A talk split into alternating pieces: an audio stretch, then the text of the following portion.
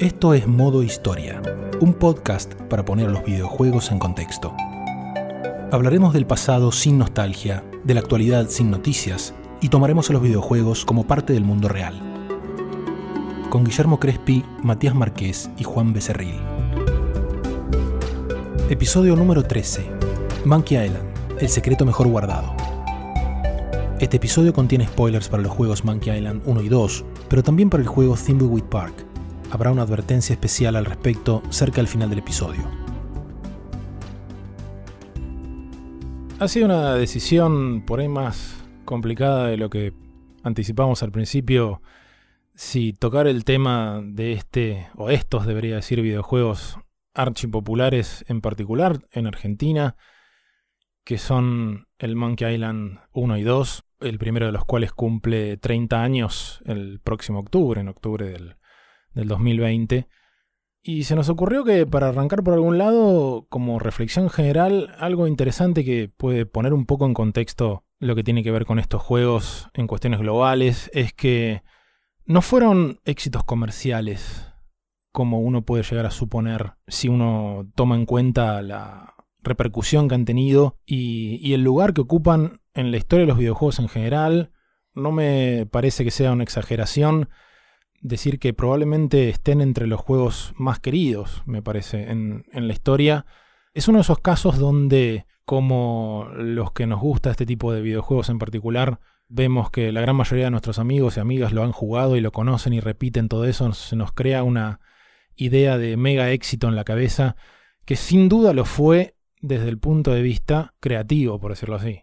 Si vamos concretamente a lo que es comercial, a los Monkey Island les fue muy bien en Europa en particular, en Latinoamérica también, pero comercialmente hay que ver cuánto juntaron porque creo que nadie lo jugó original en todo este territorio.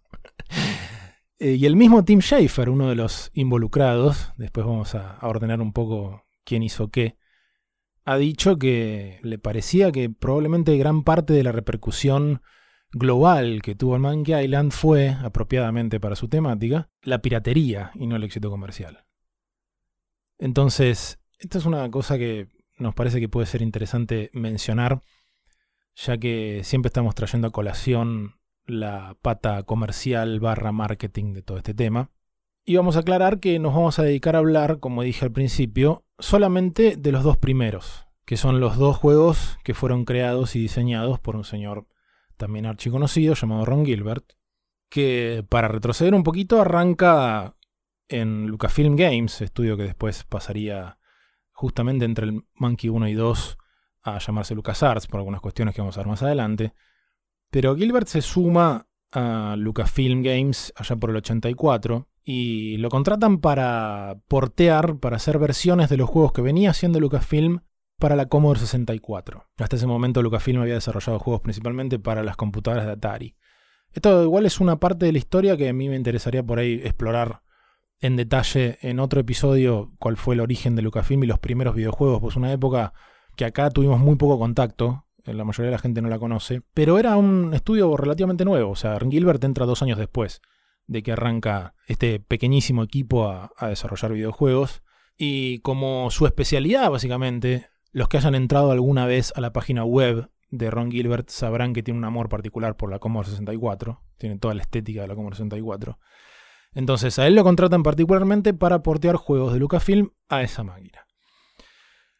Eventualmente, digo, o sea, lo hacemos como muy rápido. El primer videojuego que desarrolla Ron Gilbert junto con Gary Winnick, que era uno de los artistas de Lucasfilm Games, que estaba incluso antes de él, fue el Maniac Mansion en el año 87, que no fue la primera, fue la segunda aventura gráfica de LucasArts, porque la gran mayoría este, por ahí recuerda que fue la primera, porque el anterior laberinto no estaba para DOS, Mm. Estaba para Apple II, estaba para Commodore 64. Por supuesto, acá hubo muchas Commodore 64, pero no, se jugaba mucha aventura gráfica en la Commodore 64. Se podía, por supuesto. La, primera versión del Maniac Mansion era para Commodore 64. Entonces, él, él, mismo dice, no teníamos idea de lo que estábamos haciendo con el Maniac Mansion. Si uno compara ese juego con los juegos que vienen después, tiene algunos problemas de diseño que son justamente lo contrario a lo que uno termina esperando de Lucasfilm Games posteriormente. Pero bueno, esto viene de, la experimentación y demás. Entonces, para sintetizar, porque insisto, nos gustaría dejar la, primera época de Lucasfilm Games para, para algún otro episodio. El Monkey Island 1 y 2 son la sexta y la séptima aventura gráfica que saca este estudio. Después de algunos que yo nombré, El Laberinto en el 86, Maniac Mansion en el 87, Zack McCracken and the Alien Mindbenders, larguísimo nombre, y larguísimo, no sé si larguísimo el juego, pero complicadísimo juego. Era durísimo ese juego, que es del, del, año 88. Después viene el Indiana Jones and the Last Crusade, basado en la, en la película, en la tercera película de Indiana Jones, del mismo año de la película, en el 89. Y antes del The Secret of Monkey Island, que es el nombre del primero, sale a principios del año 90 Loom. El Loom, claro. Que es otro juego que, que, hemos mencionado alguna vez porque mencionamos a, a su diseñador, a Brian Moriarty. Pero algo que me interesa mencionar de, de, Lucasfilm Games, más allá de no meternos en mucho detalle de los primeros años, es que no era lo único que hacían las aventuras gráficas. Lucasfilm Games también hacía simuladores, simuladores de vuelo y simuladores de batallas navales, que era algo en algún punto casi inevitable en juegos de computadora. Era un género de juego de computadora por autonomacia, no era un género de consola, mm. el simulador hardcore, ¿no?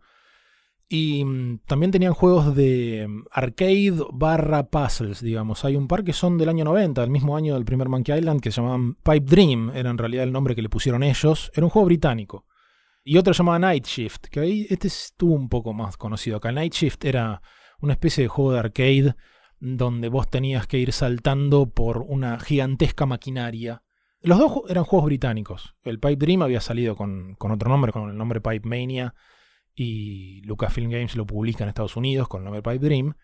Y el Night Shift, eh, lo que hace Lucasfilm es bancar el proyecto y decirle, bueno, utilicen la temática de, de, Lucasfilm, o sea, es una fábrica, pero es una fábrica de cosas o de juguetes que tienen que ver con las propiedades de Lucas. Y como la gran mayoría de los juegos de plataforma de PC era lentísimo, o sea, la PC para jugar juegos de plataforma no era para eso, era para jugar juegos como Monkey Island, sí. digamos. Pero en cuanto a los simuladores que recién mencioné, habían sacado, por ejemplo, dos juegos de batallas navales, digamos, publicados por Electronic Arts. O sea, otra cosa que, que habría que mencionar que Lucasfilm Games no empieza publicando videojuegos, empieza desarrollando solamente. Algunos publishers que le publicaron a Lucasfilm Games fueron Activision, por ejemplo, y Electronic Arts. Electronic Arts le publica dos, que fueron el, PHM Pegasus en el 86, y al año siguiente una especie de secuela llamada Strike Fleet, donde Curiosamente, o no tanto, en dos de las misiones controlas a la flota británica durante la guerra de Malvinas y tenés que hundir barcos argentinos. Así que es primera mala noticia histórica para los fanáticos de Lucasfilm Games. El mismo año que en Maniac Mansion este, te, te hacían hundir barcos argentinos durante la guerra de Malvinas. Pero bueno, ¿qué va a ser? Y también tenían simuladores de vuelo una trilogía en particular de simuladores de vuelo que estaban todos ambientados en, en, la Segunda Guerra Mundial, que la desarrolló en realidad una especie de equipo semi-independiente dentro de Lucasfilm Games, que lo dirigía un programador llamado Lawrence Holland, un programador y diseñador. Fueron los que después hicieron X-Wing y TIE Fighter, todo, cuando empezaron con toda la parte de, de Star Wars y demás en los 90. Pero en el 88 sacan uno que se llama Battlehawk 1942 o Battlehawk 1942 otro se llama The Battle of Britain en el 89. Y de, ya después del primer Monkey Island, uno que probablemente por mera cuestión de revistas de la época seguramente a alguno le suena, uno que se llama Secret Weapons of the Luftwaffe, que es el, las armas secretas del, de la flota aérea de, de, la Segunda Guerra de los alemanes, ¿no? Que venía, ya que hablamos de historia, con un manual de doscientas y pico de páginas, con, con cuestiones solamente históricas. Así que eso era una línea paralela que tenía Lucasfilm Games, que me parece interesante rescatar como para dar un panorama un poco más amplio, porque si no uno muere solamente en... Sí. Tal vez para entender también que había claramente una línea más comercial, porque eso era claramente comercial, estaba pensado en, en la PC, que era, como vos habías dicho, más inclinada a los juegos más hardcore, más de simulación. Y eso tal vez les daba la espalda, si bien tenían la guita, para después hacer cosas más experimentales al costado, un equipo más chiquito eran géneros de nicho de, para jugadores hardcore y para un promedio de edad un poco más alto. Sí, cualquiera se acuerda de los Flight Simulator. Absolutamente. Todos los años. Bueno, ya en el 80 tenés un Flight Simulator. Bueno, es que exactamente, la evolución, vos ves la evolución de esos juegos con el hardware y van de la mano año a año. Tenías los RPG hardcore de PC también. Y las aventuras gráficas también hasta un punto. Ni hablar sus predecesores, las aventuras de texto. Mm donde había que leer. Bueno, eso ya, ya es otro campo. había que saber leer y saber escribir. y conjugar. Absolutamente. Uno como cuando uno da clases, este, eh, unas cosas complicadas es no dejarse llevar por el hecho de, de que uno tiene armado un corpus de ejemplos y demás que vas usando, porque esos ejemplos van envejeciendo cuatrimestre a cuatrimestre, año a año, y en algún momento uno tiene que mirar los ojos de quien tiene enfrente cuando uno menciona una película, menciona un juego, ver que a nadie le brillan los ojos, o veces que sí con la cabeza, decís, ah, bueno, ok, me parece que idealmente antes de eso habría que cambiar el ejemplo o usarlo y explicar de dónde viene y lo que fuera. Pero el Monkey Island lo siguen conociendo, aún hoy, para nuestra generación, nos marcó absolutamente los que lo jugamos en la adolescencia, éramos el target. Totalmente. Éramos absolutamente el target. De cualquier manera, uno los ve ahora y los juega ahora. Y en general envejecieron más bien poco. O sea, incluso desde el punto de vista del humor, que es un humor muy adolescente. Bueno, totalmente. Pero es más adulto de lo que uno pensaría. Es adolescente sin ser estúpido. que es una línea muy, muy fina. Entonces, mencionamos que el primer videojuego diseñado por Ron Gilbert, en ese caso junto con Gary Winnick, fue aquel Maniac Mansion, esa aventura gráfica del 87. Y justo después de terminar ese juego, menciona el autor, ya tuvo la idea del Monkey Island, allá por el año 88. Pero por cuestiones de necesidad comercial, lo ponen a trabajar en el proyecto de la aventura gráfica de Indiana Jones, de la última cruzada. Porque, otro tema posible para algún episodio, el tema de tener que salir en paralelo con otro producto, en este caso una película, que era la idea. Después el Last Crusade sale uno o dos meses después, creo, de la película, pero todavía estaba en cartel, no era una cosa grave. Pero tenían muy poco tiempo, si realmente querían seguir el guion y aprovechar material de la película y cosas por el estilo y salir en paralelo en el año 89. La película se estrena en mayo, si no mal no recuerdo. Entonces, el diseñador original de, ese juego, que vulgarmente le solemos decir el, Indie 3, porque es mm. la tercera película en realidad, era Noah Falstein. Y Noah Falstein le pidió ayuda a Gilbert y a David Fox, que había sido diseñador del Zack McCracken, por ejemplo. Igual colaboraban en general, un equipo muy chico. Pero les pidió ayuda a los dos como codiseñadores, porque si no, no llegaban, no había manera y creo que estuvieron cerca de nueve meses trabajando. Lo que normalmente suena a caos, o sea, tres cabezas de equipo. En ese caso, por fortuna, funcionó muy bien. Nunca habían tenido más de un líder de proyecto, mucho menos tres. De hecho, por una cuestión democrática bastante interesante, que después creo que la hacen en el Day of the Tentacle también, los, los, diseñadores de ese juego. El nombre de esos tres nunca aparece en el mismo orden. Ah, esa En el final cambian de orden. Pero sí hubo un punto que a mí me parece interesante rescatar, en que no lograron ponerse de acuerdo. Y la solución fue un poco decir, bueno, ok, cada uno hace un poquito de lo suyo, que fue el final del juego. Y sobre todo el tono del final del juego. Estamos hablando de un juego basado en una película que sigue la trama de la película de forma bastante cercana, pero Noah Falstein, el diseñador original, quería un tono más serio para final, como en la película. Y Ron Gilbert quería un tono más Obviamente. humorístico. Ok. Solución, diálogos aleatorios. El final del Indie 3, más allá de que tiene finales alternativos ligeramente distintos, o sea, si los que lo jugaron se van a acordar, pero lo, sintetizo muy rápidamente. El final del, del Indie 3, igual que la película, es Indiana Jones pasando tres pruebas, igual que después hay tres pruebas en el Monkey Island 1, para eh, llegar al Santo Grial, el cual lo quiere recuperar para poder salvar la vida al padre, que lo habían disparado en, la entrada del templo. O sea, los nazis lo fuerzan a que vaya a buscar al Santo Grial disparándole al padre. Entonces en la película él sale con eh, el agua del, Santo Grial lo cura al padre y este, hay toda una situación donde uno de los personajes que al principio parece ser aliada y al, final era nazi, este, agarra el Grial, intenta salir, como el Grial no puede salir del templo, el templo empieza a desmoronarse, toda Indiana Jones siempre tiene que destruirse de la evidencia, ¿no? Esa es una de las cosas básicas. El artefacto tiene que quedar olvidado, destruido de alguna manera, perdido. Y bueno, en el juego uno tiene la oportunidad de agarrar el grial antes de que lo agarre esa mujer, Elsa. Y ahí puedes salir vos con el grial, puedes volvérselo al caballero que está ahí, que es el custodio del grial, puedes dárselo a Elsa, eh, después puedes... O sea, tiene unas pequeñas variaciones de movida.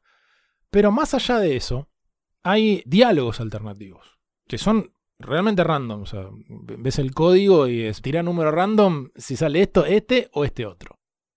No hay que yo sepa documentación de quién escribió qué, pero creo que lo podemos adivinar bastante fácil. Esto aclaro que son traducciones mías a partir del inglés, así que si lo ven en la versión español probablemente no sea palabra por palabra, pero bueno. Si le devolves el grial al caballero que lo custodiaba con el templo intacto, o sea, antes de, de que la mujer lo intente sacar de ahí, lo que sea, la primera línea de diálogo es fija. Te dice, te doy las gracias, veo que realmente tienes el corazón de un verdadero caballero. Y después hay dos posibilidades random. Una es, tu nobleza ha mantenido a salvo el grial y el templo intacto, ojalá encuentres tu propio camino. La otra es, tendrías que haber visto el desastre en que quedó este lugar después de que se fueron los últimos tipos. Creo que es bastante obvio cuál escribió cuál. Es clarísimo. Pero es muy raro. O sea, el juego tiene humor. El juego tiene humor.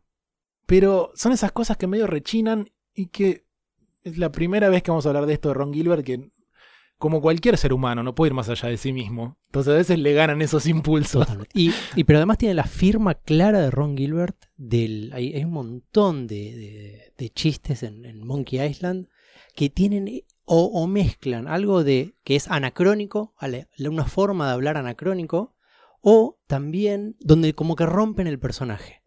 Sí, o sea, uno no esperaría de un caballero templario que diga un comentario casi liviano como Sí. ese. Sí, porque es, es- es el humor primero, Claro. an- antes del verosímil. Tot- totalmente. Sí, Eh. Pero muchísimas veces es rompiendo el personaje en algo que es completamente lógico. Y después, quiero decir, me parece también importante este antecedente. Más allá de que el personaje Indiana Jones venía, o sea, un personaje que lo habían desarrollado a lo largo de, de esa década, de los 80, habían empezado en el 81. Por supuesto que dentro de, sobre todo en Estados Unidos, estaba en la cultura popular. Pero esta gente era la segunda gran marca de Lucasfilm después de Star, Star Wars. Wars. Entonces, eso y el hecho de que esta gente trabajó en ese juego y adaptó la película y demás, explica por qué en los dos primeros Monkey Island está lleno de referencias a Indiana Jones. Mm. Un chiste recurrente, incluso creo que en otros juegos también está. Es Guybrush diciendo, eh, cuando le preguntan, ¿vos qué haces acá? Que yo, dice, estoy vendiendo estas chaquetas de cuero. Sí. este, o referencias a la X marca el lugar, que lo dice en el primero, y en el segundo en la biblioteca, que está lleno de referencias.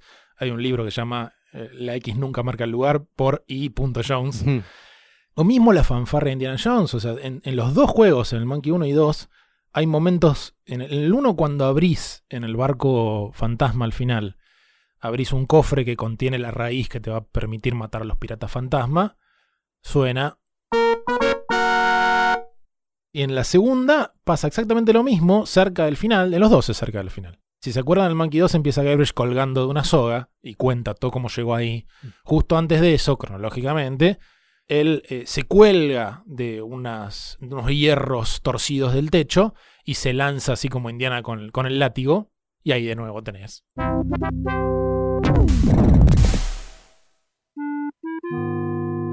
En el 2 hay una referencia cuando le tenés que sacar un libro al gobernador y hace como que va midiendo entre dos libros, le saca unas hojas y hace el cambio. Exacto. Que es el principio de los casos de la perdida. La película ya tenía 10 años para ese momento. Si faltara, o sea, si nos queremos correr completamente de cualquier idea de sutileza, en la tienda do- donde compras cosas, en, en una de las islas donde puedes ir en el Monkey 2, que se llama Booty, que es la isla que es todo el tiempo Mardi Gras y es- están todos los disfrazados y demás, apenas entras a la izquierda hay una, hay una tienda donde compras un montón de cosas distintas, está el látigo de Indy. Ah, Dice, dice látigo de Indy. directamente. TM, trademark, como todo, y le preguntás al tipo y te dice, es el verdadero. Tal cual como aparecieron los cazadores, el templo, el santo grial y los jóvenes crónicas. Habla de hasta de la serie de Indiana Jones. Este, o sea, está repleto. Entonces, retomando esta cuestión del tono en particular que normalmente suele trabajar Ron Gilbert, él sí ha admitido que más allá de que los Monkey Island que él diseñó tienen momentos bastante oscuros y demás, siempre iba a ser una comedia. Eso sí. Además tiene, tiene una inteligencia de eso con respecto al tipo de juego. Son juegos que plantean puzzles que muchísimas veces están pensados desde lo abstracto y después se le agrega un poco, si bien hay, un arco, hay una historia que los engloba, se arman puzzles un poco abstractos y después se les da una lógica dentro de la historia. Tiene sentido que una historia sea cómica para que si a vos se te ocurre un puzzle puedas meterlo incluso a la fuerza, como un montón de puzzles de Monkey Island. Sí, te salís con la tuya bastante fácil este, en la aventura gráfica. Porque si uno, si uno quiere, como género, tiene un montón de cosas absurdas. La aventura gráfica per se. Exactamente. La, la idea de que muchas veces tenés que hacer cosas realmente irrisorias o bizarras para lograr algo que en la vida real uno haría con mucho menos vueltas. El hecho de agarrar absolutamente todo lo que no esté clavado.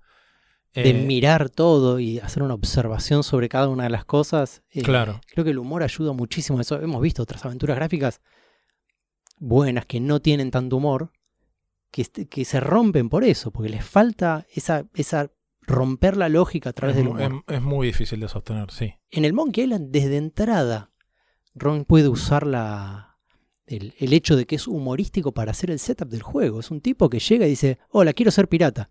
Y Mm, le dicen, ah, sí, tenés que hacer estas tres cosas. Sí. Y ya está. Y que ni siquiera sabes de dónde sale. Claro, basta, no necesitas nada más. Estos son los tres puzzles que tenés que hacer para pasar al siguiente paso. Sí, Se sí, acabó. sí. Como todo tiene un lado, el lado bueno y el lado complicado, ¿no? Porque más de uno se ha agarrado a la comedia para hacer chistes todo el tiempo y, y me salgo con la mía con cualquier arbitrariedad horrible. Bueno, desde ya que. En realidad no es que te salís con la tuya, no te la regalan. No te la regalan, Tenés pero... caminos, Eh, sí. pero sí. tenés que saber O te encontrarlos. perdonan alguna que otra. Pero bueno, una de las grandes motivaciones detrás de la existencia del Monkey Island 1, digamos así, fue la competencia con Sierra.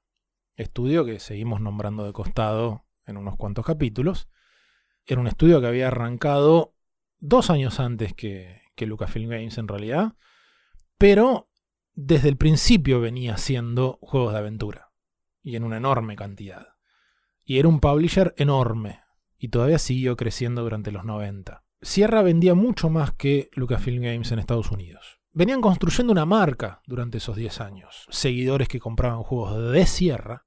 Es que eran muy modulares también. Pues vos tenías Sierra, tenías el concepto Quest, y después tenías el concepto de cada uno, que eran un montón. Tenías de todo. Tenías el humorístico, este, barra picaresco, entre comillas, como los Larry. Tenías el humorístico barra ciencia ficción, como los Space Quest. Tenías fantasía para toda la familia, como King's Quest. Eventualmente Echo Quest, que era para los más chicos. Había otra línea también de juegos para chicos, como el caso de los Dr. Brain. Había de todo. Entonces, esa desventaja desde el punto de vista comercial, que sucedía sobre todo en Estados Unidos, Gilbert dice que realmente le molestaba.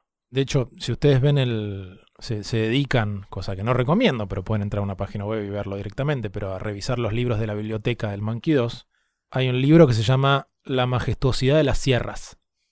Y si vos lo agarrás, Guybrush dice: Sierras, majestuoso, no me parece. Sierra había hecho un montón de juegos de fantasía, cosa que seguía vendiendo mucho y cualquier fanático de RPG sabe, sobre todo en esa época, que parecía que era fantasía o nada. Y Sierra tenía, por ejemplo, los King's Quest, que son una especie de compendio de cuentos de hadas. Es una mezcla de todo cuento de hadas que te dando vuelta, boom, ahí va, va el caldo. Entonces, Gilbert dice, yo quería hacer un juego que venda bien. Y la fantasía vendía. Ahora, ¿qué problema tenía Gilbert? Uno que yo comparto, no le gusta la fantasía. Entonces, apareció la temática piratas en cuanto a temática no histórica, porque era una cosa muy diferente, no eran tan simpáticos como aparecen en las películas, nada por el estilo.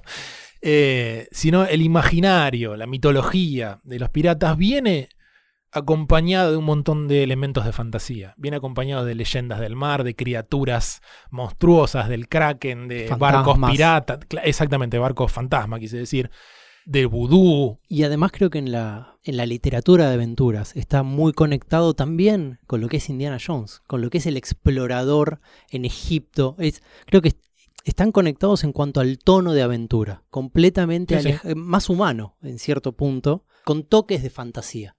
O con toques de lo increíble, digámosle, más que de Sí, fantasía. sí, de, de asombro, sí. Exacto. Sí, porque no era otro mundo. No, es- Exactamente. no es lo que le dicen high fantasy, que me voy directamente a la tierra de. Ahí va, esa es la clave. Está así, está en la tierra donde nosotros vivimos. Exacto. Y es muy conocido todo este asunto, pero el- una de las influencias que él marca para lo que lo llevó a hacer, a decidir esa temática, fue una atracción de los parques de, de Disney que se llama Piratas del Caribe, que es una atracción que se abrió en el año 67, originalmente en, en Disneyland, en el primer parque en, en Anaheim, ahí en California. Y este, que fue la última en que trabajó Walt Disney, antes de morirse, este, no, no llegó a, ver, a verla. Disney muere en, creo que diciembre del 66, y esto fue dos o tres meses después. Hay versiones en, creo que en todos los parques de Disney hoy. Pero la de Disney World es un poco más chica, no es igual. Personalmente no sé cuál fue Ron Gilbert, pero sospecho que habrá sido a la de California. Y en la de California, que es, eh, tiene un comienzo mucho más largo, se establece un tono que queda muy claro cuando uno juega a las Monkey Island, la influencia general, estética y de tono y de clima, digamos. Todo es yendo en una especie de barquitos, este, como si fueras por el, vas por el agua, esencialmente, pero simulando que fueras por el océano y demás. Pero la primera situación que hay en la versión original es una especie de pantano de Luisiana, lo que ellos le dicen el bayou. Primero de noche, eso me parece que es clave. Más allá de que uno diga, bueno, la ma- mayoría de esas atracciones son, le dicen dark rides porque son lo oscuro y lo que sea, y allá ocultás la, el- Toda la el- los aparatos y todas esas cosas, ¿no? Por supuesto. Pero si, si vos te fijas, las primeras islas donde transcurren el Monkey 1 y 2, que son Melee en el 1 y el Scab en las 2, es de noche perpetuamente. Mm. Después en los otros, vamos a tratar de ni hablar del 3 y el 4, no por crítica, eh, sino por simplemente concentrarnos en, esto. Pero en el 3, lo primero que uno ve, la pantalla de elección de, modo fácil o difícil, se escucha el viento y demás, y se escucha eh, la melodía de, Monkey Island tocada por un banjo, muy, tranquilo. Eso es idéntico al inicio de, de Pirates of the Caribbean, de la atracción de Disneyland. Un tipo en la puerta de su casa, en el medio del pantano, tocando el banjo así súper tranquilo de noche. Es ese tono general. Sí, también, digamos, en, en cuanto a adaptación bastante directa, creo que lo más directo es una, una escena en particular que tiene el Monkey 2 que te meten preso y hay un perro del otro lado de las rejas que tiene las llaves y, y vos le, le ofreces un hueso para que te dé las llaves. Bueno, esa es una situación calcada casi de Pirata del Caribe. Que son varios presos que le están ofreciendo el hueso al, al perro. El perro se llama Walt en el, en el juego, para que no te queden dudas que es una, Para que no que es una se- referencia directa. Pero se nota la influencia, más allá de que él lo, lo haya dicho. o sea, es algo que está, que está metido dentro de todo eso. Y después, la otra gran influencia es un libro que había salido mu- muy poco antes de que él empiece el desarrollo de este juego, o sea, en el 87, que se llama On Stranger Tides, que es una novela de un autor llamado Tim Powers, que era de piratas, pero tenía magia, vudú, barco fantasma, bla, bla, bla. Si a alguien le suena el título, la cuarta película de Piratas del Caribe, que después, mucho después de la, de la apertura de la atracción, empiezan con las películas, se llama On Stranger Tides, y es una adaptación de esa novela Mm. ya saliendo de la trilogía, como si cómo podemos seguir con esta saga. Uy, está esta novela. Entonces, digo, para no meternos en, en el pantanoso camino de, uh, las películas de Piratas del Caribe le robaron a Monkey Island y yo qué sé, siguen las mismas influencias. Tanto las películas como Ron Gilbert se basaron en la atracción Sí. o en ese libro. Lo que terminó pasando fue, me parece que a partir del 2006, empiezan a poner elementos de las películas en las atracciones. Claro, me imagino. Como por ejemplo el amigo Johnny Depp. O sea, un sacaron dos o tres robots y lo pusieron un robot de Johnny Depp. Que no era difícil de hacer parecer un robot a Johnny Depp. Y en un momento estuvo él mismo. O ¿Sí? sea, para, para promocionar, No creo que la última. nadie.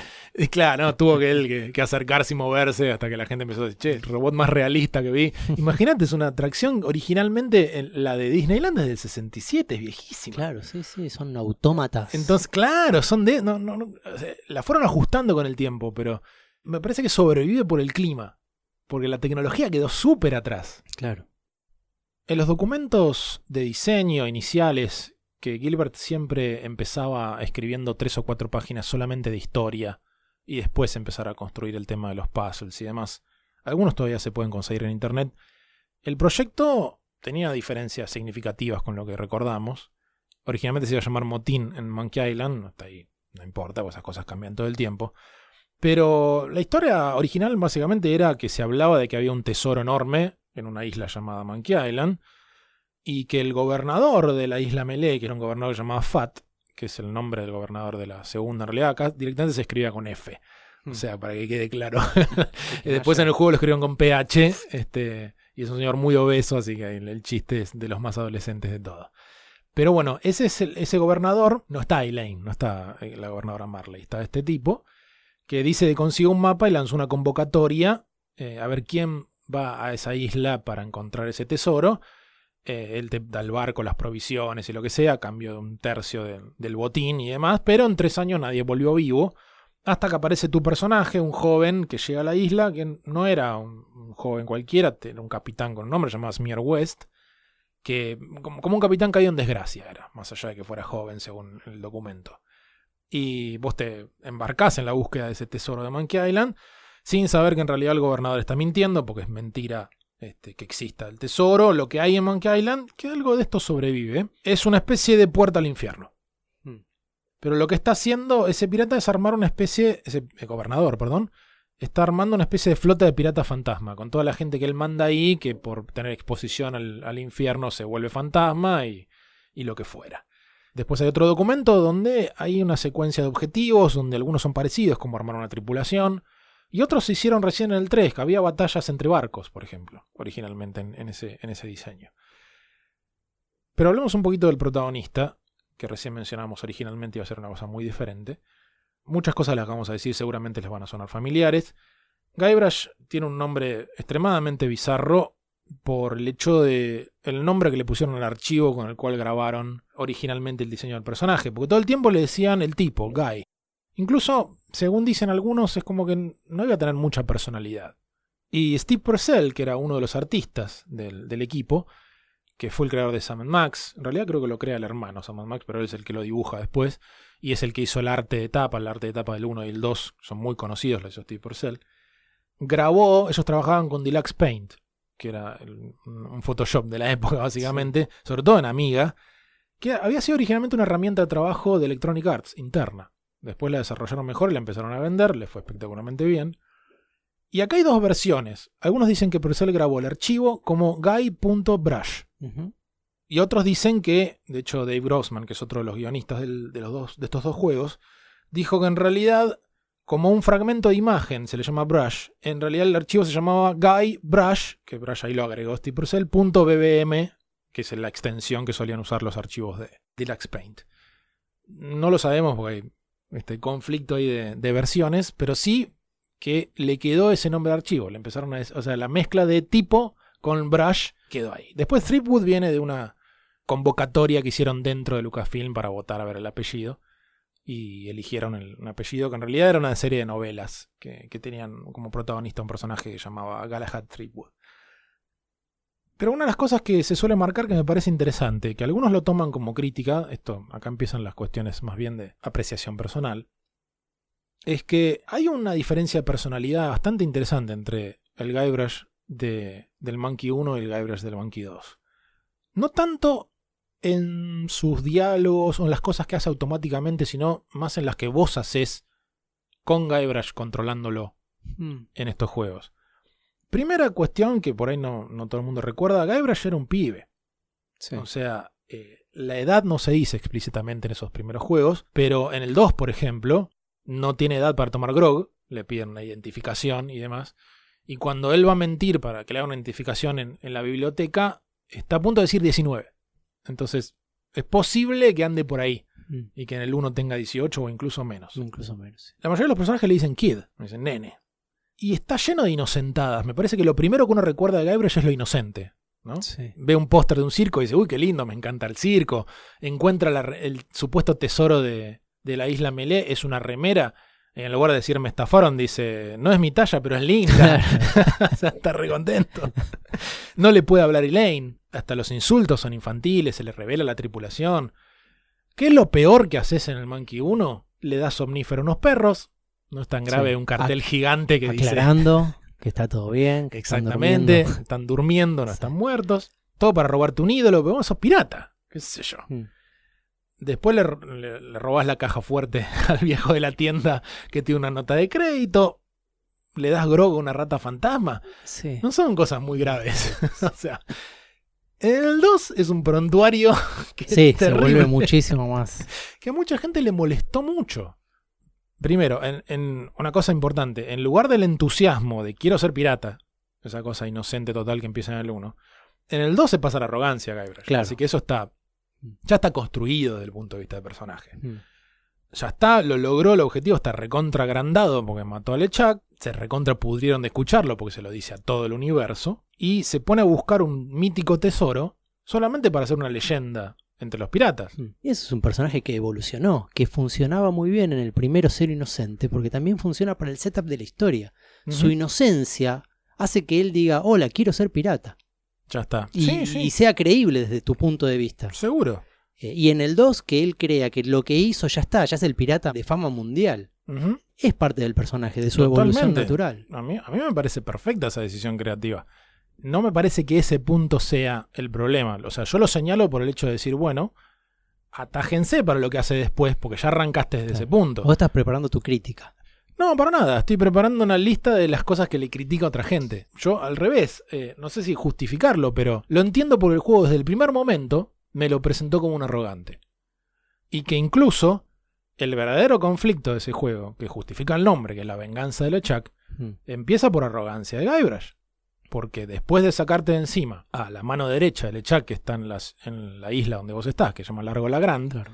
que la grande la ciudad de Oregon donde creció Ron Gilbert, cuando te enfrentás a él, le decís, yo soy el que mató a LeChuck, acá tengo la barba, Largo te la saca y dice, ah, con esto lo podemos revivir. O sea, el que empezó todo ese quilombo fuiste vos, Mm. que está perfecto. O sea, narrativamente está perfecto. Eso es lo que los griegos le decían ibris. O Sí, sea, la arrogancia. Ahora, a partir de eso, tus acciones son un tanto complicadas. Dejás sin trabajo a un ayudante de cocina poniéndole una rata en la sopa. Ok. Profanas una tumba. Ok. Ahí viene, se empieza a poner. Que es un momento recontra infantil que se le caen los pantalones. Es como el juego en un, en un, en Sí. un plano ese, ¿no?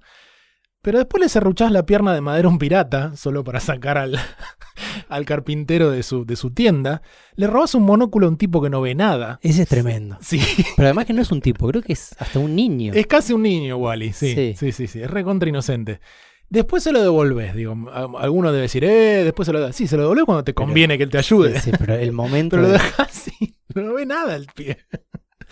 Después incriminás a una mujer inocente para sacarle las cosas, que es una mujer que tiene un barco que te lleva a, a buscar un tesoro, que es otra referencia más. La mina se llama Kate Capsize, que es un- una referencia a Kate Capshaw, que era la mujer de. es la esposa de Spielberg. Capsize es el. es- creo que se, dice- se dice zozobra, o sea, es cuando el barco está inclinado. Em, y probablemente la más jodida de todas, lo encerrás en un ataúd a Stan. Ah, sí. Cuando vendía ataúdes. dura. A mí me cayó muy bien, a mí me resulta muy divertido. Pero más de uno ha dicho, che, pasamos de un personaje súper inocente, tonto y querible, que es algo muy común en esos juegos, en muchos juegos en general, y pasamos a un tipo que no voy a decir, no voy a decir calificativos para, para que Apple no ponga Sí, explicit un- lyrics. Un polémico. Claro. Pero también desde el punto de vista del game design, del diseño del juego, evoluciona. Porque en el segundo vos necesitas un personaje más arrogante para hacer cosas más arriesgadas. En el uno no se te ocurriría cuando un tipo deja el monóculo. Sí, afanárselo. No, no se te ocurre. Y en el 2 te abre ese enorme campo. Te dice, puedes hacer lo que quieras. Sí. O sea, no, no, no lo pases por el filtro de la moral. Sí, totalmente. Pero se entiende, de nuevo, se entiende que más de uno haya sentido como, uy, me, me embarraron Por a este supuesto. tierno que yo lo quería. Claro, sí, sí. ¿Qué sí. me hicieron con el- este personaje que yo lo quería Claro. tanto? Es algo muy molesto cuando tenés esa, esa Sí, conexión sí. emocional. Obvio. Es, es como una banda que saca un disco excelente, después saca otro igual y dicen, es igual al anterior. Y si saca uno diferente, dicen, no, ¿por qué cambiaste? lo. O sea, Sí, sí, la, la- la es maldición clásico. del segundo disco. Es ese. Bueno, esta es la maldición del segundo juego. Pero en relación con esto me parece interesante, ya que hablamos de los personajes de este juego, es la percepción que me parece que hay general con respecto a la relación que tiene Guybrush con Elaine en estos dos primeros juegos, que es muy distinta a lo que sucede en los juegos posteriores. Me parece que en general la gente, sobre todo por lo que pasó en los últimos años, los tiene como una especie de pareja. Ella es la sagaz y la inteligente, por supuesto. Él es un salame absoluto. Pero se aman y están casados a partir de un momento, etcétera, etcétera. Gilbert tenía otra idea de esa relación. Si vos ves esos juegos, queda bastante claro. Gilbert dijo que él no los hubiera casado nunca, por ejemplo.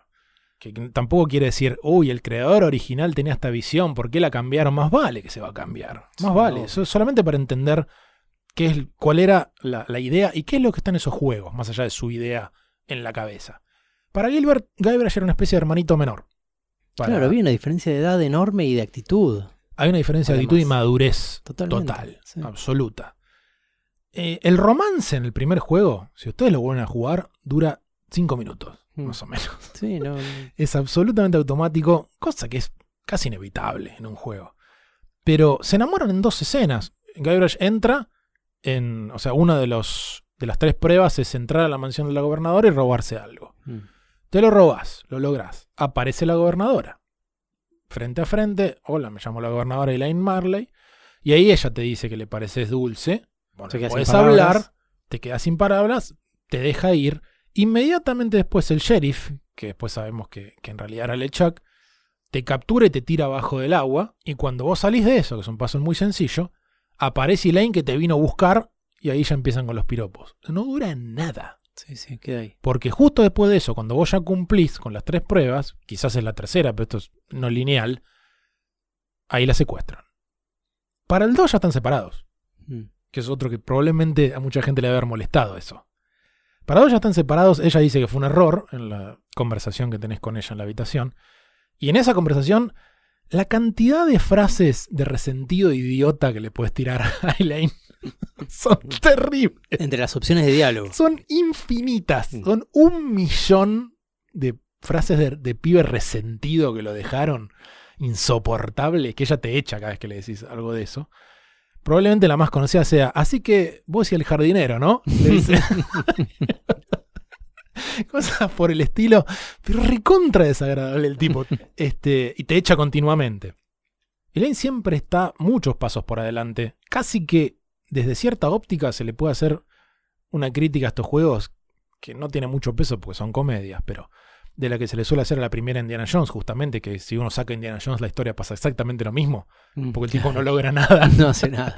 Guybrush prácticamente tampoco. Está bien, eh, cumple lo de ser pirata en el primero y lo que sea. Pero cuando vos la vas a rescatar al final, en realidad ya tenía todo Sí, estaba todo. estaba todo armado, ya tenía todo solucionado de antemano. Y en el segundo, ella, es esa isla terrible para la cual vos juntás cuatro piezas de mapa, qué sé yo, se va hasta esa isla en cuestión de tres días y llega. Es como si ya estoy Ya acá. Lo que te rompiste el mate para llegar en tres segundos ya está.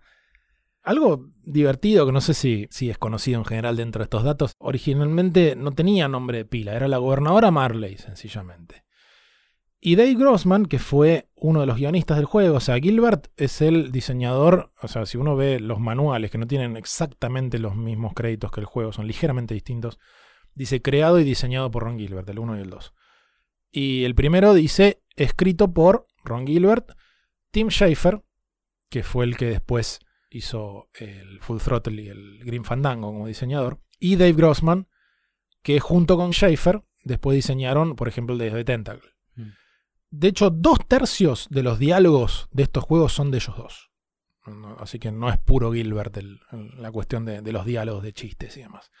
Bueno, Dave Grossman fue justamente el que escribió los diálogos de la escena del casamiento al final del 1, donde Guybrush entra y grita algo desde el fondo. Entonces puso un chiste, que es una referencia a una película del año 67 también, justo como Pirata del Caribe, que se llama El Graduado, que es una película con Dustin Hoffman, recontra joven, que al final de la película, eso también fue parodiado en un montón de películas, en Wayne's World 2 y demás, eh, frena el casamiento, va corriendo y golpea el vidrio de atrás de la iglesia gritando Elaine, así. Entonces, el chiste fue ese, o sea, Grossman puso, bueno, le gritás Elaine. Elaine, y que le quede Elaine. Claro. Y ahí le quedó Elaine. O sea, no, no tenía nombre. Pa- Partió de ese chiste, entonces ahí retrocedieron y le agregaron el nombre. Cuando ya te presenta te dice, me llamo la, la gobernadora Elaine Marley y demás. Algunas cosas generales sobre estos dos juegos. Recién mencioné que en el primer caso dice escrito, de hecho en, el juego mismo dice escrito y programado por Dave Grossman, Tim Schafer y Ron Gilbert. En el 2 es el mismo equipo, se suman otras dos personas como programadores, que son Tammy Borowick y Brett Barrett, que después ellos habían trabajado como testers, si mal no recuerdo, en el primero, y después se unieron a Ron Gilbert eh, cuando él se va de lo que yo llamaba LucasArts en ese momento, justo después del Monkey 2, forma su propio estudio y ellos, entre los algunos que, que van a trabajar con él durante muchos años, estaban estos dos, Tammy Warwick y Brett Barrett. De hecho, en, el- en los créditos del 3 eh, dice dedicado a Brett Barrett por morir en un accidente. El primero, no sé si lo dijimos en algún momento, pero el The Secret of Monkey Island sale en octubre de 1990. El segundo prácticamente un año después, diciembre de 1991. Gilbert tenía 26 años cuando salió el primer Monkey Island. Schaefer 23. Grossman no lo pude encontrar. Es raro no encontrar la edad y el ¿No? nacimiento. Di vuelta a internet y no encontré cuándo nació David Grossman. Pero está Así vivo.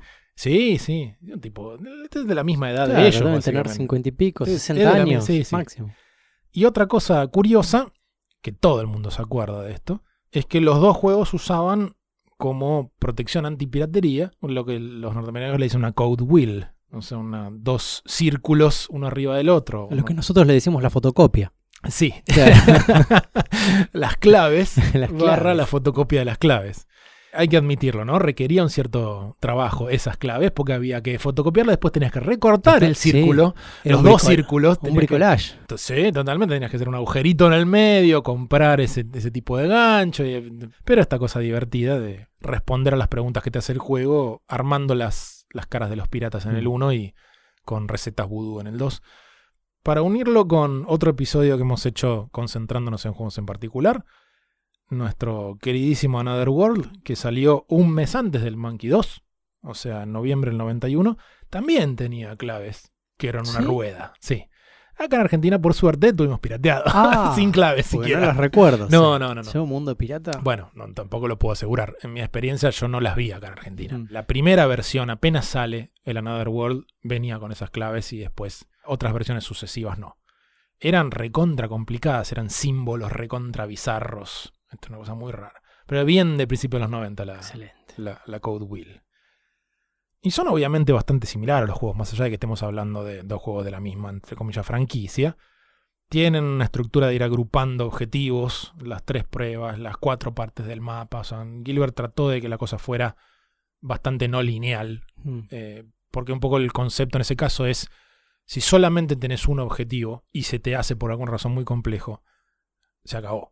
No tenés otra cosa que hacer en el juego, quedaste completamente trabado. Obvio. En cambio, si tenés tres o cuatro, me frustro con uno, voy a hacer otro. Y además tiene algo, eh, ese tipo de juegos donde vos vas resolviendo cosas a veces con lógica y a veces, lo que se dice, pensando fuera de la caja, o sea, Sí. con- rompiendo la lógica. Al tener múltiples objetivos permite que cuando estás trabado, de casualidad, intentando hacerlo lógico para otro objetivo, resuelvas uno, eh, uno anterior o uno que viene después o lo que sea. Sí, totalmente. Y eso genera un momento de sorpresa siempre muy interesante en esos juegos.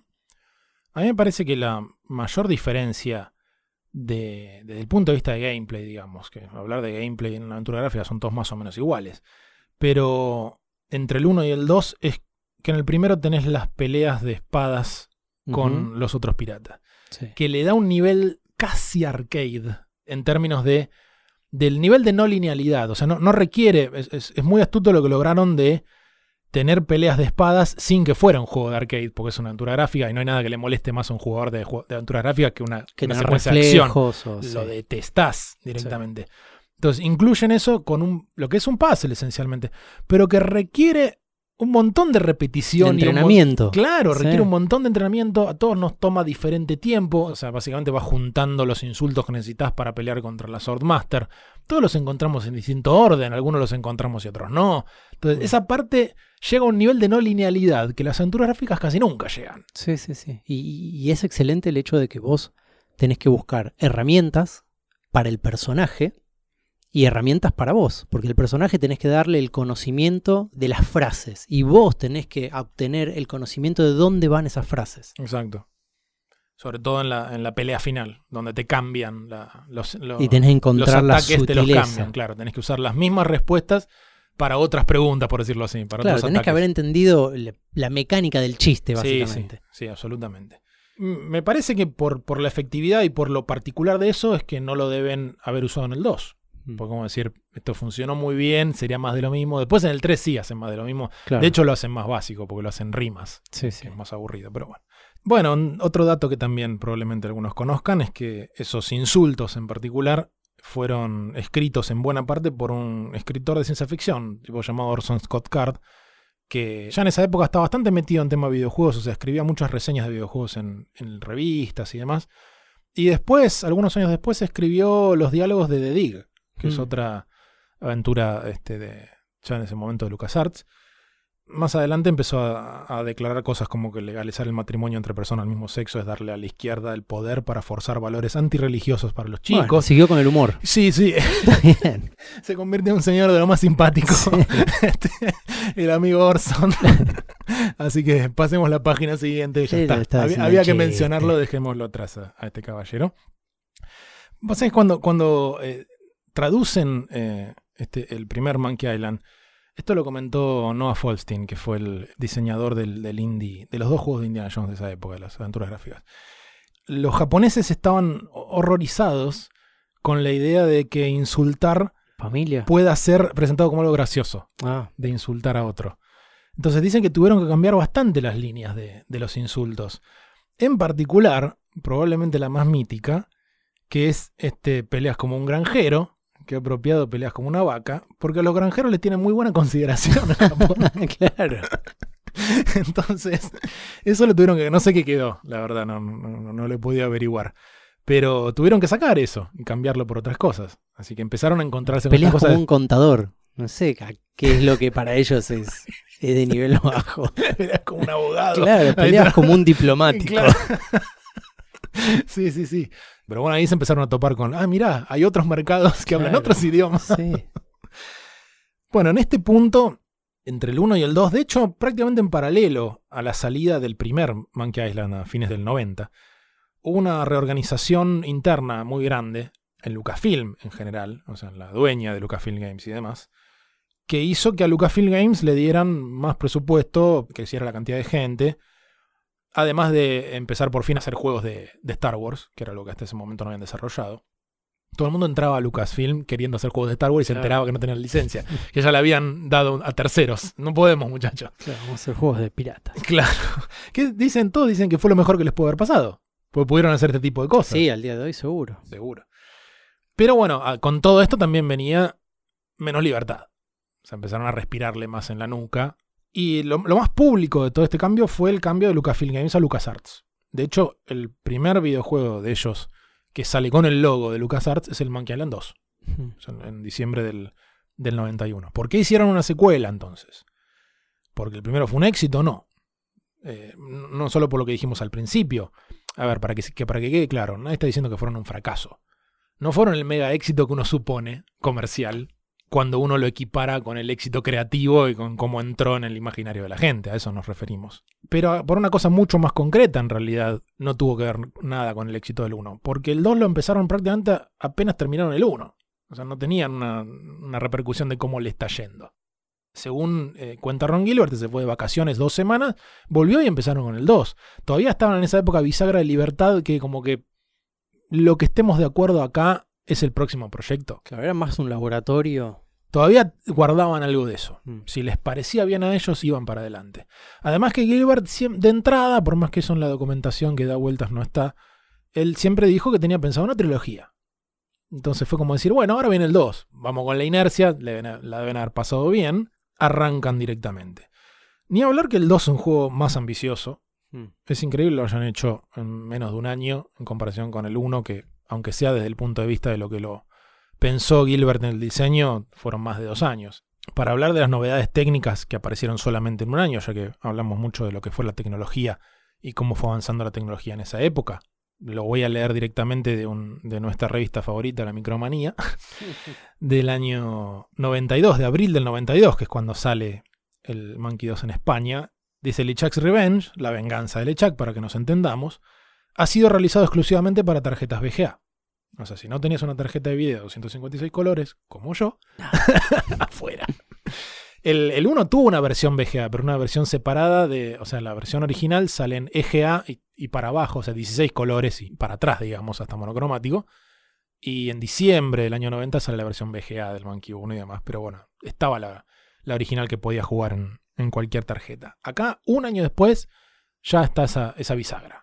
Este, no, no tenés 256 colores, no lo jugás. Sí, era la época de la que ya hablamos un montón de veces. Donde Exacto. la tecnología, el hardware, Empezó a, a- dividía las aguas cada dos meses. ni hablar. Todos los fondos, dice la micromanía, han sido dibujados y digitalizados. Después voy a volver un poco en este punto. 256 apabullantes colores os esperan en cada una de las pantallas del juego. Más adelante dice la interfaz, el interfaz dice en realidad, de usuario también ha cambiado. Ahora los objetos no aparecen con sus nombres, sino que los podemos ver realmente en el inventario según los recogemos, Mm. que es algo que queda muy lindo. Tampoco se han olvidado en la poderosa compañía americana del sonido, cosa que dijimos la- el episodio pasado. Los que tengáis alguna tarjeta, AdLib, Sound Blaster, etc., vas a alucinar. Un nuevo sistema llamado iMuse ha sido implementado en el juego para que la música varíe de acuerdo con el ambiente. Y los que les interese esto, escuchen el episodio anterior. Porque le dedicamos un rato a eso. En profundidad. Y hay un recuadro que dice las cifras. Agarrate, Juan. Más de 9 megabytes de datos son los que forman el juego. Imposible. 9 millones de bytes, dice por si no te quedó claro, es una cifra que duplica lo que ocupaba la primera parte de la aventura. O lo que no nombran acá es que tiene dos niveles de dificultad, el 2. Mm. Tiene el modo difícil, el modo fácil. Lo diseñaron en difícil, digamos. Después armaron un modo fácil donde le sacaron puzzles, básicamente. Eh, y en la caja dice modo fácil opcional para principiantes y críticos de revistas. Está bueno en la época tirarte en contra de la prensa. Muy lindo. Eh, Existe la gran posibilidad de que hayan puesto el modo fácil solo para ese chiste. O sea, me, Pero me quiero detener un segundo en esto que dije hace un rato, de todos los fondos han sido dibujados y digitalizados, porque es parte también del cambio tecnológico de la época. Esto ya lo habías arrancado Sierra, algo que yo dije en algún otro momento. Sierra iba muy para adelante con la tecnología. O sea, normalmente ellos aplicaban lo que aplicaban los demás después, lo aplicaban ellos primero, invertían mucho en eso.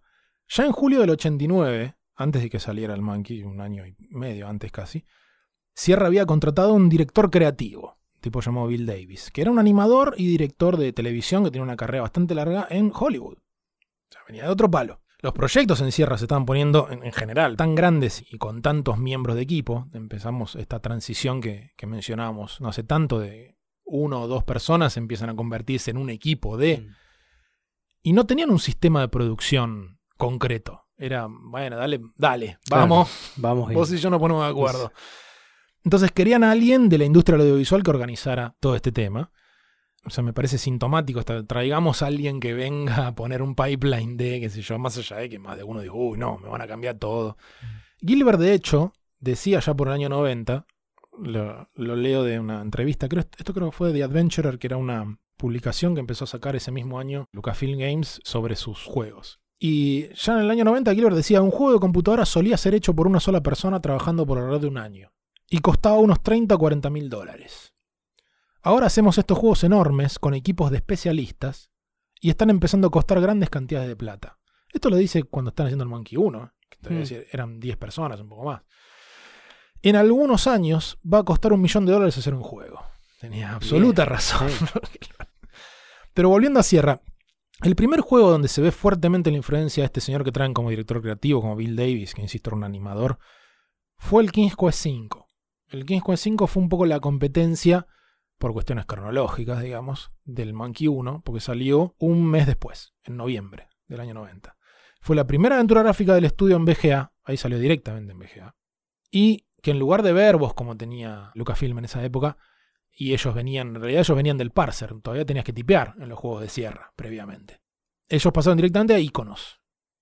Los premios a juegos de aventura de ese año, más allá de que estamos hablando de revistas, toda una cosa muy simbólica, se los llevó todos el King Quest 5. Mm. Porque este, probablemente era más juego un rato al principio, no lo llevo al final. Obviamente. Y visualmente era muy lindo. Después tenía una cantidad de problemas de diseño para, para tirar para el techo. Pero para ese juego, este señor Bill Davis cambia cómo era la producción de fondos. O sea, en lugar de hacerlos también en Deluxe Paint, como usaban en, en Lucasfilm, los empezaron a dibujar en papel y a escanear. Davis dice que escuchó que los de Lucasfilm estaban recalientes cuando vieron King's Quest 5 diciendo, no, esta gente está gastando demasiada plata, se van a ir a la bancarrota, no pueden sostener esto. Mm. No sé, lo, di- lo dice Bill Davis, no, no lo sabemos. Como sea, un año después, LucasArts está haciendo eso. O sea, con el Monkey 2, los fondos, hoy si uno ve la edición especial o incluso revistas de esa época, ya la micromanía venía con esas ilustraciones Mm. que después estaban escaneadas en, en el juego. Y ya que estamos hablando de la parte de arte, un detalle que tampoco aparece en esta revista es en el, no sé, ¿te acordás? En el Monkey 1 había primeros planos cada Sí. tanto. Veías los rostros de... Eh, completamente fuera de personaje en general. ¿Qué era? Eso era muy raro. El, Gilbert dijo que nunca le gustó. Sí. Eso El, pasaba el 2 todo tiene tiempo. algunos acercamientos, pero ninguno a primer plano. O sea, Ok, vos todos- decís las caras esas como la las de caras. Elaine. Sí, la primer de plano, hombros sí. y cabeza. Sí, sí, sí. Y Era otra persona, básicamente. Sí, sí. Incluso también es una gran diferencia entre la versión VGA y las anteriores, que es donde los redibujaron. Claro. Eso lo habían empezado en el Loom. ¿Te acordás? El Loom también tenía primeros planos. Cuando hablabas con los personajes tenías el rostro del personaje. Y nada, Gilbert dijo que, que nunca le pareció que encajaran con el estilo del juego. Y de- Claro. Y, estoy de acuerdo. Sí, O sí, no, sí. no era algo que realmente encajara. Entonces el 2 no tiene, de nuevo, técnicamente hablando, primeros planos. Tiene acercamientos a, a plano. Creo que probablemente lo más cerrado es en un momento en, en la isla Fat, estás en, em, en el muelle con el pescador. Y ahí tenés a Gabriel de cuerpo entero, pero son de cuerpo entero, son planos enteros. Sí, cuando estás hablando con el, el marinero Rasta, también lo ves. Claro, está, está él cerca de la imagen y vos estás en el fondo, sí, totalmente. Bueno, a nuestros amigos de la micromanía les gustó. Dice, si tuviste, estoy hablando del 2, ¿no? Si tuviste el placer de disfrutar de la primera parte de la Isla de los Monos, sería gastar palabras contarte qué nos parece. Si por el contrario este es el primer contacto que tienes con el joven Threepwood o quizás con las aventuras gráficas, ten en cuenta solo una cosa. Sé indulgente con el resto de los programas que puedas encontrar en tu camino después de jugar La venganza de LeChuck. La sensación que puedes sentir será algo parecido a fumarse un Celtas siendo adicto al Winston. sí, comparemos cigarrillos con videojuegos. que- bueno, está bien. Tal vez acá le estaba hablando a gente de más de veintipico de años. Ojo, ojo que sí, eh, digo, para que, porque sería muy cómodo cortarlo ahí, dice, y que conste que no pretendemos con ellos que el personal se eche a fumar, Muy dice, bien. sino que sepa con claridad que este es un programa con garantía de satisfacción, que ocupa un lugar de privilegio en la movida informática. Sí, sí, está bien. Europa ama los, Island en general, como acá. Hablemos un poco del, del diseño de, de estos dos juegos. Los seguimos recordando por mil razones, desde ya que uno es el humor. Todo el mundo conoce, eso. en, en Argentina tenemos nuestro granito de arena en la historia de los Monkey Island, con la anécdota de la gente que mandó a C5N, que de acá, Oh, de acá claro. ya les agradecemos. no- yo personalmente no sé quiénes son, pero les agradezco Que profundamente. ex- si, si está escuchando el que lo Sí, hizo. por que favor, que, que, que dé un paso al frente y le hacemos un homenaje acá en modo historia que le mandó a la gente de C5N que estaba en plena campaña en contra del alcoholismo en la juventud y cosas por el estilo, la receta del grog, que era lo que estaban tomando los jóvenes en esa época. ¿Qué tiene este trago y qué es lo que proponen los chicos? Mezclar querosén, endulzantes artificiales, ácido sulfúrico, ron con acetona, tinte rojo número 2, grasa para ejes, es decir, hay que ir al mecánico del barrio, y ácido de baterías. Y que apareció el mismísimo doctor Cormillot diciendo este, qué barbaridad que será esto. Eh, La receta real del juego. Del. Yo creo que el detalle más divertido de eso que a veces se pierde es que Cormillot dice Scum, ¿qué será Scum? que, el que lo que lo dij- claro, lo dijimos la vez pasada, que es el, el motor con que hacían estos juegos, que lo nombran como, como ingrediente. Ingrediente. Pero lo más divertido es que él, lo- Cormillot lo dice, eh, lo busqué en internet y me salió un delivery de, de bebidas alcohólicas en zona oeste, lo cual es cierto. o Se sea, llama hay, Scam. hay un bar que se llama Scam en Ramón Mejía o en Aedo, creo. Creo que en Aedo. es una cadena de genios. Fue, geni- fue genial porque justo buscó Scam y lo encontró y, era, y un bar alcohol. con alcohol. Debe haber puesto Scum alcohol. No sé. Y le apareció. No sé, pero me pareció maravilloso que justo encontrara algo que encajaba perfecto con su narrativa. Es Es muy decir, genial. tiene que ver con alcohol. Claro, no hay otra forma. ¿A quién se le puede llegar a ocurrir tomar querosén para divertirse? Pero esto pasa, esto solamente es cuestión de poder hablarlo con los adolescentes que lo toman con total naturalidad. Pero más allá del humor, que sigue siendo algo recontra recordado, las cuestiones de diseño son absolutamente claves. Una de las cosas sutiles o no tanto, como depende de donde se vea, que, que hace Gilbert en los dos juegos, es cómo te entrena para hacer ciertas cosas al principio de estos juegos que vos aplicás en el final. Por ejemplo, en el 1, una escena que de otra manera es casi inconexa. A mí no no soy muy fan de esa escena, que es de los hermanos Fettuccini, que es un circo Sí. donde te- esencialmente, primero juntas plata para hacer todo el resto de lo que haces en el juego. Pero después, el chiste es que vos aprendas que te puedes meter en un cañón y ponerte una cacerola en la cabeza. Porque eso es lo que vas a hacer exactamente más Claro, adelante en el juego. En un momento donde estás encerrado esencialmente, donde estás en el barco. Mm. En el 2 lo lleva a, otro, a un extremo directamente, que me parece que está muy bien, más allá de que después se, se pone un poco frustrante, que es todo el primer capítulo del 2 es juntar cuatro ingredientes para hacer un muñeco vudú Claro. de largo la grande. El final del Monkey 2 es exactamente eso, pero en miniatura. Claro. Vos estás contra LeChuck y tenés que juntar cuatro ingredientes parecidos pero no iguales a esos originales. Funciona igual que, que las batallas de insultos en el principio, Claro. cuando después peleas contra. Apre- aprendo la cuestión básica y después se le da una vueltita que no es idéntico a lo que aprendí, pero la lógica es la misma. Claro. Después, ¿cómo construís un clímax Mm. cuando el tiempo es inagotable? Y ahí aparecen uno de los lugares donde suelen hacer agua las gráficas, que es en el final. Porque tienen que bu- buscar algún tipo de clímax en la historia. Entonces aparecen timers, aparece todo tipo de cosas que te apura y decís, no, no, Sí, no, sí. esperá, yo quería pensar. Dispositivos completamente lejanos al género. Totalmente. Bueno, el Monkey 1 y 2 tienen básicamente el mismo tipo de mecánica para el final, que es este, un, un grupo de habitaciones de pantallas limitadas, donde cada tanto LeChuck viene y para apurarte, para ponerte nervioso, hace algo para mandarte a otra pantalla. En el primero te pega una trompada, en el segundo te hace.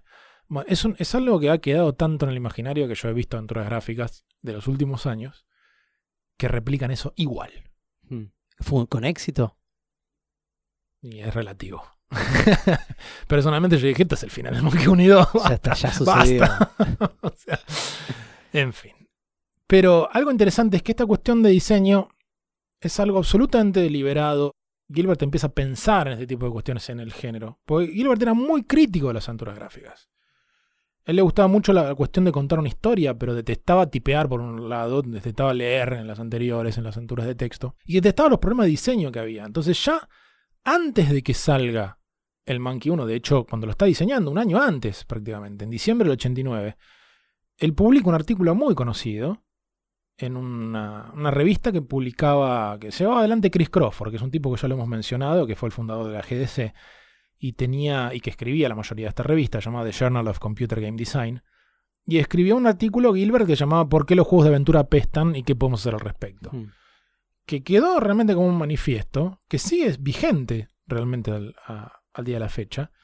Él ahí plantea esto que dice que los juegos de aventura, le dice story games, Mm. curiosamente, a los juegos de aventura, que es una palabra que también aparece en algunas publicidades de, de Lucasfilm de la época.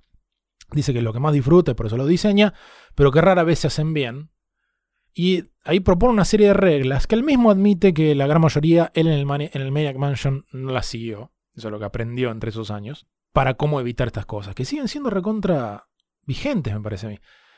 Pero siguen teniendo también sus detractores. O sea, el mismo Gilbert dice en ese artículo, algunos dicen que seguir estas reglas hace que los juegos sean demasiado fáciles. Hay gente que todavía dice que Lucasfilm arruinó las aventuras gráficas. Porque las hizo muy fáciles. O sea, eso que a vos y a mí nos puede parecer injusto, para otra gente era lo esperable. Claro. Para el recontra hardcore de esa época era, yo espero esto, romperme la cabeza contra. Hay un sentido ahí también en dónde distintas personas, eh, de dónde sacan la satisfacción de algo. Tal vez hay gente que la saca de descubrir algo que es eh, que te puede generar como una sorpresa. Y hay otro que la saca de superar un obstáculo muy difícil. Sí. Eh, tal vez nosotros, nosotros, la mayoría de la gente que conocemos que disfruta las aventuras gráficas, está más cerca de disfrutar la, la sensación de sorpresa de algo un ejemplo en el, en el Monkey Island que, que hace esto. Eh, cada tanto aparecen escenas que para mí son como un descanso. Restringirte a una sola habitación y un solo problema. Sí, son cuellos de botella. Exactamente. En ese momento, además de descansar, el puzzle suele ser sumamente creativo y, e ingenioso, esa es la palabra. Es algo ingenioso. Cuando vos descubrís cómo resolverlo, vos también te sentís ingenioso. Un ejemplo es cuando te meten al. cuando LeChuck, bueno, el, el sheriff, te manda al, al fondo del océano. Para los que no lo jugaron, lo que sucede es que vos estás debajo del océano, atado a una cosa que es muy pesada, rodeada de espada, rodeado de espadas. Sí, de objetos, este, Objetos- cortantes. objetos dice. Cortantes. Qué, qué filoso dice de cada cosa. Como que todo te Exactamente, eso es muy filoso. Sí, sí. Y vos estás atado como a este ídolo, una, una cosa muy pesada, con una- un piolín. Entonces en tu cabeza decís, esa espada la necesito para cortar el piolín, para salir del agua y porque además me resuelve un montón de problemas del juego. Bueno, al final del día la, la resolución a eso es que vos tenés que agarrar ese ídolo, esa piedra pesada, y se acabó, porque te la guardás. Sí. E- es tan sorprendente lo que sucede, porque en realidad estás rompiendo esa cuarta pared, Sí. donde vos ya habías aceptado que todo lo que Guybrush agarraba, se lo guardaba y lo llevaba con él. Y tiene un inventario de 20 cosas. Bueno, hay varios puntos en este documento de Gilbert.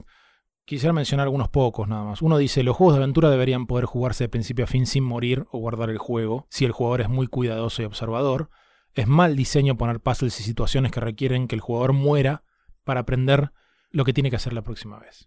¿Entendiste, Eric Yahe de Another World? Totalmente. que salió prácticamente en paralelo. Este, más adelante dice, si hay juegos grabados, que se usen solo cuando sea hora de dejar de jugar, hasta el día siguiente. Los juegos grabados no deberían ser una parte del gameplay. Y otro dice, nunca le exijan a un jugador que recoja un objeto para usarlo más tarde en el juego si no le dan la oportunidad de regresar y recogerlo cuando lo necesite. Es muy frustrante enterarte que necesitas un objeto aparentemente insignificante y que la única forma de obtenerlo es empezar de nuevo o volver a un juego grabado. Algunos diseñadores, dice, de hecho han defendido esta práctica diciendo, los jugadores de juego de aventura saben que tienen que recoger todo. Cosa que incluso dicen los manuales del Monkey 1 y 2. Como hints te dicen, agarra todo, Todo lo que lo que puedas. agarrar, totalmente. Pero comparen esto que acabo de decir con el siguiente texto, que es de una guía que salió publicada con las soluciones de los tres primeros Larry de Sierra. Grabar el juego en diferentes momentos es invaluable, y no puedo enfatizarlo lo suficiente. Si olvidaste recoger algo que necesitas más tarde en el juego, es mucho mejor ser capaz de volver a ese punto que tener que comenzar en el juego desde el principio. Fíjate la diferencia de filosofía. Era normal, como decir, no, vos grabá. De hecho, una frase que estaba todo el tiempo en los juegos de sierra, en, las, en los manuales y demás, era save early, save often. Claro. Es parte del juego. Sí, sí. Y uno dice, no, ¿por qué? ¿Por qué me matan todo el tiempo? ¿Por qué todo eso? Y si necesitan más pruebas de que eran males detectados en la época, no un revisionismo que de hoy lo vemos todo y ya quedó clarísimo. En la PC Juegos, revista local, con la solución del Monkey 2, dicen, no hay inconveniente en volver hacia atrás en los lugares explorados, y aunque en las dos últimas partes de las cuatro en que se divide el juego no podamos hacerlo, podemos estar seguros de que tenemos lo necesario de las partes anteriores, ya que de lo contrario no habríamos podido acceder a esos niveles. Esta es una ventaja respecto a algunos juegos de sierra, en los cuales al estar por finalizar los mismos nos falta un objeto, al Mm. cual es imposible acceder. Después le dicen Guy Wood en lugar de Guybrush, pero no importa.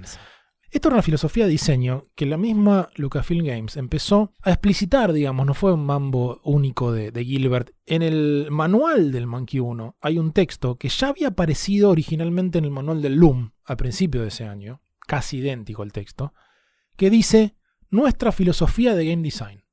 Dos puntos. Nosotros creemos que uno compra juegos para entretenerse, no para que le peguen en la cabeza cada vez que uno comete un error. Luego dice, creemos que vas a preferir resolver los misterios del juego a través de la exploración y el descubrimiento y no por morir mil veces. Mm. A diferencia de las aventuras de computadora convencionales, no te vas a encontrar cayendo por accidente de un sendero o muriendo porque recogiste un objeto filoso. Hay que decir que no solo la sierra, muchas aventuras de texto previas venían con esto. Juego de aventura no hay que pensar solo en las gráficas, ¿eh? todo era. Hay algunas pocas situaciones peligrosas donde Garbage puede morir. La situación que vos mencionaste, si te quedas más de 10 Claro. minutos te morís, pero es Sí. prácticamente un easter egg. o sea. Pero anticiparlas requiere un poquito de sentido común, no un exceso de paranoia. Ahora, comparemos con Sierra. El King's Quest 5, que sale casi en paralelo, tiene más de 20 situaciones diferentes donde puedes quedarte trabado. Hay una página de King's Quest que te dice Dead Ends. Sí, Toda la lista de los Dead Ends. más de 20 y unas por lo menos 50 situaciones distintas donde puedes morir. Un fan de estos juegos me va a decir, bueno, es parte del juego. Mm. Es así. ¿Te vas, Sí, a, te vas a acercar al precipicio? Graba primero. Porque yo puedo entender que lo que, haciendo de abogado del diablo, ¿no? Quien eh, aboga por la idea de que está bien que te mueras y que salves, lo que está diciendo es, tus acciones tienen peso.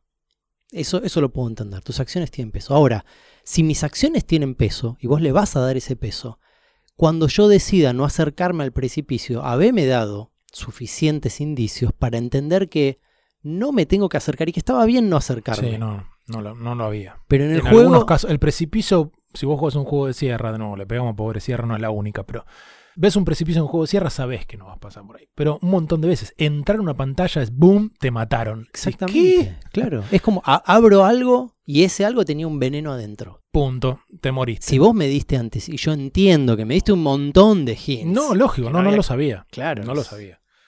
Y en el Monkey 1 hay una parodia directa a- Obvio, a, estos sí, finales de sierra. Genial. Que es justamente un precipicio. Te, te, te acercás a un costado, te caes y aparece un- una ventana que dice, oh no, realmente la cagaste esta vez. Supongo que tendrás que empezar de nuevo. Espero que hayas grabado el juego. El, la tipografía, todo es igual a la de Sierra de la época. Igual. Ahí sí que es directo. O sea, algo la mi- los muy- mismos botones, Sí. restore. Muy norteamericano eso, de poder atacar a la competencia directamente. Sí. Que es algo que tal vez en otras culturas no, Sí, no se hace. Sí, ni hablar. Y algunos detalles de diseño son juegos bastante justos en general. Tienen sus problemitas. Todo el mundo se acuerda de un puzzle del 2, que es el puzzle del Monkey Wrench. Que es No, básicamente Tremendo. cuando vos tenés que cerrar una, una bomba de agua para que deje de pasar una cascada y que se abra un pasaje, usas un mono que antes de eso ya había un salto de lógica interesante, pero eso igual me encanta. Hi- Hipnotizar un mono poniendo una banana en un metrónomo me parece maravilloso. eso es genial. Ese es muy bueno. Pero el paso siguiente, que es usar ese mono, porque en inglés monkey wrench es lo que acá sería que llave inglesa. Llave inglesa, Una llave sí. inglesa. No solo imposible de traducir. En el mismo Estados Unidos había chicos que por ahí no casaron Claro, obvio. de monkey O sea, wrench. ¿Quién sabe qué es un monkey wrench? Totalmente. Pero a cada persona que se acuerda de eso le digo, ¿y no te acordás del Red Herring del 1? En el Claro. 1, Con el troll. exactamente, hay un troll que es bien de juego de fantasía y se saca la máscara y demás, y algunos dicen que es muy parecido a George Lucas, Mm. puede ser, no sabemos, muy chiquito para decirles. Viene específicamente de una expresión que yo la verdad que no sé si en España arenque rojo le dice, porque era así como aparecía en español Mm. entienden por... O sea, un red herring es, es básicamente una, una pista falsa, algo que se pone para, para despistar, Sí. como el troll ese. El troll es un red herring, no es un troll, es un tipo, o sea, Sí, sí. todo un chiste de lenguaje y lo que fuera, que yo no me imagino un chico entendiendo eso. Lo hemos dicho igual, el promedio de edad era más grande. Yo creo que ese es uno de los casos donde un puzzle injusto es salvado porque está ahí por el chiste. Porque el chiste para mí ahí es que cuando vos le das el pescado Veas que era cualquiera. y terminás diciendo, ah, bueno, se come un pescado el troll, qué sé yo, y Sí. pasás Sí. y abre, y es un tipo el que se come el pescado, y ahí se rompe todo y el chiste funciona, Mm. creo. Mm, Sí, puede ser. Después el mismo Gilbert ha dicho que, por ejemplo, en el 1, eh, tener que rogarle una y otra vez a la cabeza del navegante para que te dé su collar que te hace invisible es un mal puzzle. Porque, y esto es clave los puzzles, vos tenés que tener feedback de cuando te está yendo mal, Claro. de por qué te está yendo mal y qué, te, qué puedes hacer bien. En cambio, él mismo lo dice, es muy fácil que los jugadores piensen que están yendo por el mal camino. Porque además te enseñó eso el juego. O sea, si no hay un feedback claro, no sigas por ahí. Y otra cosa que es muy vicio del género y muy vicio del programador de la época son los laberintos. Oh, tremendo. Desde el principio de los tiempos en los juegos de aventura, que estaban en las garras de los programadores, que aman este tipo de cosas, el mismo Gilbert dijo que le gustan los laberintos. Por suerte siempre son puzzles. En- igual los laberintos en los juegos son siempre puzzles. En el uno tenés, para encontrar el tesoro, tenés que seguir unos pasos de baile, bueno, sencillo. para llegar a la Sword Master en realidad tenés que seguir al, al tipo, al, al viejo. Y al final, como dije recién, tenés que usar la cabeza del navegante, es otro laberinto más. Y en el 2 también. En el 2 tenés seguir la, la canción que te cantan tus padres con los huesos en la pared. Y así como en el 1 tenés un mono, en el 2 hay un loro que te va diciendo por dónde tenés que ir hasta, hasta que llegas a... Zafan bastante. Son bastante claros. Hay un millón de laberintos mucho peores en la historia de, la- de las aventuras gráficas. Bueno, ¿qué te parece si hablamos del final del Monkey Island 2?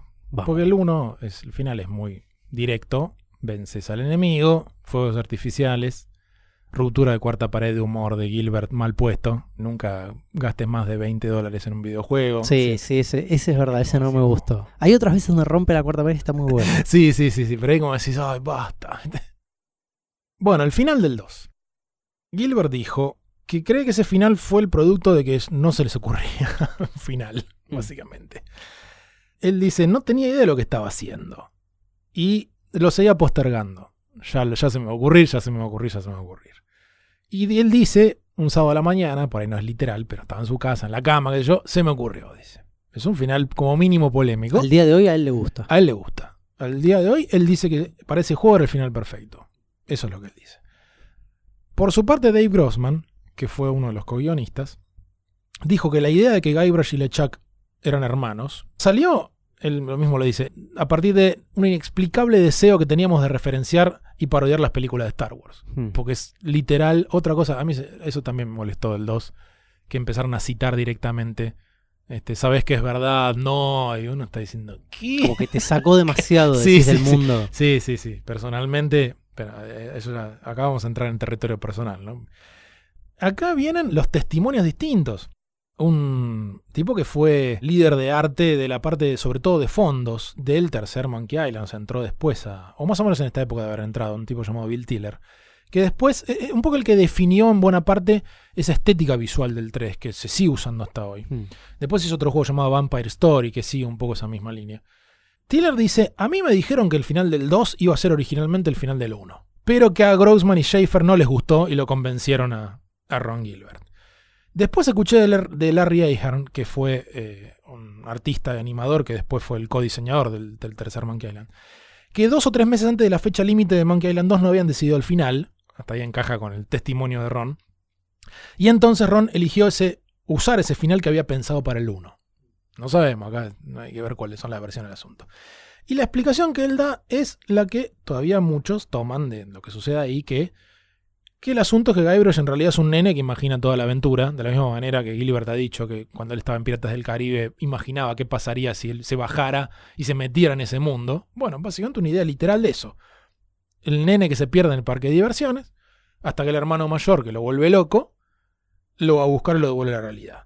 Y que esos rayos que salen de los ojos del, del pequeño Chucky mirando a cámara, más una escena post créditos en época previa a las películas de Marvel, donde Elaine aparece al lado del agujero donde se cayó Guybrush y dice, ¿dónde estará Guybrush? Algo así. "Eh, espero que LeChuck no le haya puesto un hechizo, y hechizo en mayúscula. Tiller dice, eso lo agregaron por si hacían un Por las tercero. dudas. Esta última parte me suena muy verosímil. Para mí se nota recontra agregado. Sí.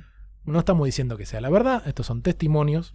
Otra influencia que él dijo que lo influenció para el Monkey 2, y acá se empieza a acercar a lo que más me interesa de este asunto, fue una película de Mel Brooks, una comedia llamada Blazing Saddles, que no me acuerdo cómo se llamó acá, la verdad. Era, una era un western en tono cómico. Mm. Y en el final, la pelea final, digamos, se va tanto de control en la película que empiezan a filtrarse en los sets de otras películas del costado. O sea, rompen la cuarta pared de una cosa de una manera brutal Mm. Y se siguen peleando enfrente a un musical y en los estudios de Warner y terminan mirando la propia película. La- el propio final de Blazing Saddles, ellos en un cine. No es la única aventura gráfica, esto es curioso, influenciada por ese final, porque poco antes del Monkey 1, en el 89, el Larry 3, de nuestros amigos de Sierra, tenía un final también influenciado por esa película. Todavía más literal, porque al Low no le importa nada, y va directo, rompe todo. Era Y, ahí, y por eso no existe el Larry 4 y pasan al 5, porque el tipo dijo, ¿cómo carajo sigo la historia después de esto? Hay que arrancar de Y nuevo. Fue un reseteo, entonces ese chiste de, no, no hay Larry 4, se perdió, se borró la memoria, Larry 5 empezamos casi de cero. Mm. El Larry 3 termina con Larry y Patty, que es un poco el, el- el amor de la vida de esa época, por lo menos de, de Larry, en una jaula. Ella tiene un marcador mágico, dibuja una puerta, se meten por ahí, caen y caen en los estudios de Sierra, donde están filmando los juegos como si fueran películas. Mm. Está el set del King's Quest, el 6 del Space Quest, el set y todas esas cuestiones. Entonces, estaba, se ve que estaba un poco esa, esa cosa de me gusta eso de romper y lo que fuera, que Gilbert no lo hizo de forma tan grosera, digamos, Sí. hubiera, hubiera sido explotar todo. Rupturas de cuarta pared. Esta cosa de donde, o, algún, o otra forma de decirles autoconciencia, o sea, donde el juego revela que es un juego, rom- rompe esa, esa barrera invisible entre el público y, y la obra. Hay un montón en ambos juegos. Casi cualquier aventura gráfica tiene. Al punto en que me parece de nuevo que hoy es bastante irritante. Que parece que no, no hubiera manera de hacer humor en las aventuras gráficas que no sea la autoconciencia. Claro. ¿No? Ese- eso me parece profundamente irritante. Pero hay que hacer la aclaración. Está lleno de rupturas de cuarta pared en estos juegos. Muy chiquitas. Ya lo dijimos recién con no pagues 20 dólares por un juego de computadora y esas cosas. O cuando llamás a la Hintline, en el 2 tenés este, el, el teléfono en el medio, ahora vamos a hablar de los anacronismos. El, el teléfono era ese, ¿eh? o sea, el teléfono del juego era la, el teléfono de la Hintline de... Y cuando le preguntás sobre el sobre el tocón, Claro, le del 1. dice, no me hagas ni hablar de eso. eso es lo que le pasó porque estaban repodridos, que era un, Claro. chiste que, un chiste que estaba en el 1. Pero acá es donde aparece esta idea de que se une con lo dijimos al principio, con el concepto parque de diversiones. Sea que al final sea la respuesta o sencillamente un juego que hizo Gilbert con eso y después por ahí va por otro lado. Recordemos la influencia de Pirata del Caribe. Si vos la puedes encontrar desde el principio. En el Monkey 1, dos de las primeras pruebas te dan remeras. Que dicen, lo único que conseguí es esta remera. Eso es red de turista. Mm, sí, no digo necesariamente parque de diversiones, pero es red de turista. sí. Cuando un pirata le preguntás por qué hablan tan raro dentro de esas peleas con espadas, te dice, jerga de piratas, así hablaban todos en esa época. Dale, Guybrush, subite a la Claro. corriente. Y los anacronismos. La máquina de Grog, que es prácticamente igual a la de Coca-Cola, está en el 1 y está en el 2. Ni hablar que hay un montón de chistes que, porque el anacronismo es gracioso. Y se acabó. Cuando, Totalmente. cuando Guybrush ve la bomba de agua que, con la que usa con el mono, dice, ¿qué hace esto en un juego de piratas? Bueno, ahí está. Así, directamente. Está bien, no, o sea, no estamos haciendo una teoría conspirativa gigante de lo que en muchos casos son chistes. Pero el asunto va más allá de eso. Hace un rato mencioné una entrevista que le, hacen en esa revista interna de. re- interna no, porque era de distribución abierta, pero que hacía Lucasfilm en esa época. Hay una nota que se llama el secreto de crear Monkey Island, que es de donde yo cité algo hace un rato. Y lo primero que vos lees, hay un destacado ahí arriba a la izquierda, es una cita de, la nota que dice Gilbert, que dice, los anacronismos están ahí para sumarle humor al juego, pero también tiene una relevancia más profunda y secreta en la historia. Pero me estoy guardando ese secreto para la secuela. Está transitando la línea fina de me estoy cagando de risa, ya lo sabemos, no, no vamos a aprender de eso, pero algo de eso hay. Ya dijimos, en la secuela está la escena del perro, que es idéntica a Pirata Sí. del Caribe. Sí, que la puede buscar cualquiera y se. Absolutamente. En la biblioteca, si vos querés, acá sí la ando fino, ¿no? Pero hay dos libros de un autor que se llama Walt Whimsy. Uno se llama Animatronics, que son los robots de, de Disneylandia. Claro. Y otro se llama Bajo la Superficie, Under the Surface. Y bajo la superficie, al final del juego, se ve, ves que hay túneles que son. pueden ser millones de túneles distintos. Pero si vos querés, pueden ser como los túneles que hay abajo de Disney World. Sí, sí, sí. E incluso parte de los puzzles es que hay un montón de cajas de donde vos sacás algunas cosas. Una de las cuales es la bolsa donde haces el, Sí, el, muñeco vudú. muñeco vudú, que es como una bolsa de regalo. Es también un anacronismo y tiene que ver con el raid. Y la, y la conexión me parece más fuerte con los parques que justo antes de que tenga la revelación de que aparentemente esto podría ser todo en un parque de diversiones, es que en el famoso cofre del Big Whoop, de ese tesoro, que ahora vamos a hablar un poco de eso, hay un ticket que se llama, los norteamericanos le dicen un e-ticket, o sea, un ticket E. Mm. Es una referencia directa a Disney. O sea, Disney, en la época que solamente existían eh, Disneylandia y Magic Kingdom, el primer parque de Disney World, antes de Epcot, antes de Disney Tokyo y demás, vos no pagabas una única entrada y entrabas a todo. Pagabas una entrada y después pagabas entradas para las atracciones. Mm. Y estaban ordenadas según popularidad. Las más sencillitas y menos populares eran A. Y de ahí iba B, C, eventualmente entraron D. Las E eran las grosas, las que queremos ir todos. Quedó todavía, aun si eso ya desapareció, de más o menos el 82 ya no se usa más, eso, pagas una entrada y chau. Pero no es raro que alguno diga, se va a abrir una atracción nueva de e-ticket, que quiere decir, una de las grandes. Claro. Entonces no tenemos la, la respuesta a este asunto, más vale. Pero le pegamos en el palo. Pero me parece que sí podemos echar un poco de luz sobre por qué cada tanto, que me parece que es una pregunta válida, más allá de... Me parece más válida que qué es el- cuál es el secreto, que es una cosa medio ridícula de romperse la cabeza para, porque eso puede cambiar con el tiempo. Sí. Y Gilbert puede tener una idea hace 30 años y otra hoy, y otra Sí, gente sí. otra distinta. Es preguntarse por qué aparecen cada tanto estas versiones de lo que uno normalmente entiende como, entre comillas, era todo un sueño. Porque es como decir, bueno, en realidad nada de lo que vimos existió verdaderamente, era la imaginación de. Sí.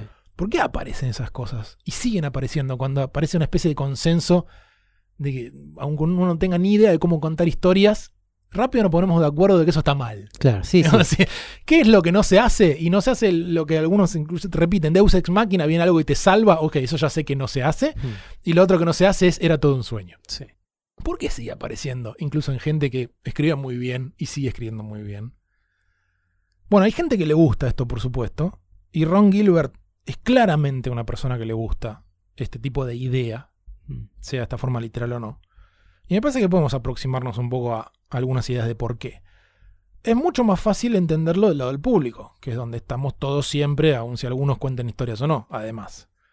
Uno no quiere que le digan que eso en lo cual invirtió tiempo y emoción y suspendió la incredulidad, vengan del otro lado a romperlo. Claro, como fue una. Te estafaron. Claro, se siente como una estafa, en general. Me dijeron, eso en lo cual yo invertí mi, mi tiempo y mi emoción, no existe, me estás diciendo ahora. Pero ¿qué pasa del otro lado? Del lado de los que crean estas historias. Del otro lado tenés gente que en algún momento se propuso hacer algo más que consumir historias. No todo el mundo se propone eso. Algo motivó a estas personas a querer crear historias. Y seguramente haya sido algo relacionado con el poder que esta gente vio que las historias tenían sobre ellos. Es decir, wow, mira cómo esto me cambió la vida, cómo vi las cosas distinto. Quiero acceder a eso, quiero hacer eso para otras personas. Entonces, no es raro que a una persona, a un guionista, a una guionista, por ejemplo, le fascine el poder que tienen los relatos, consciente o inconscientemente. Y el proceso mismo de construcción de los relatos. Me parece que es una de las cosas que le gusta al que lo hace y el que lo ve, en general, no, no puede, no podría importarle menos. En Claro. general. El que lo hace está resolviendo un puzzle. también. Totalmente. En algún nivel tiene que disfrutar del proceso. Mm. En algún nivel. Cuando a la gente no le importa o no quiere ver el andamiaje. No me muestres el andamiaje. Quiero, Sí, tam- obvio. quiero la magia. Claro. Entonces, para gente como Gilbert, admitir que en realidad todo eso que inventaron realmente no existe es una idea atractiva. No es un insulto, como Mm. para mucha gente. claro. Les gusta algo de esa idea. Tiene, tiene una arrogancia ahí. No se lo destruye. Sí, tiene alguna arrogancia de creador, totalmente. Pero a ellos no se los destruye.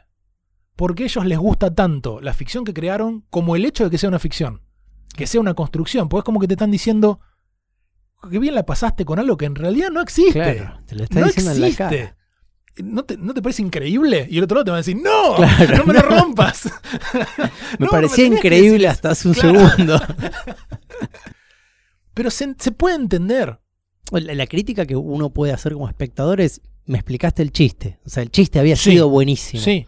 Es que por eso digo, se entiende de los dos lados. No, no estoy tratando de reivindicar al Sí, creador sí. que hace eso, sino No. de entender de dónde La sale motivación. para, para al menos contestar la pregunta, ¿cómo es usted, señor, que supuestamente sabe escribir y comete esto que me dijeron que está mal y que a nadie le gusta? Nadie entre comillas, hay gente que le gusta igual. Obvio. Hay, hay, a ver, otra teoría para tirar, y es que el que crea la historia está enfocado también en la evolución del personaje. Una vez que ese personaje floreció, evolucionó, lo que sea, la famosa de que vuelve al mismo lugar transformado, está también libre el creador de eso, de decir, este camino ya, ya terminó, yo ya hice ir al personaje donde tenía que ir.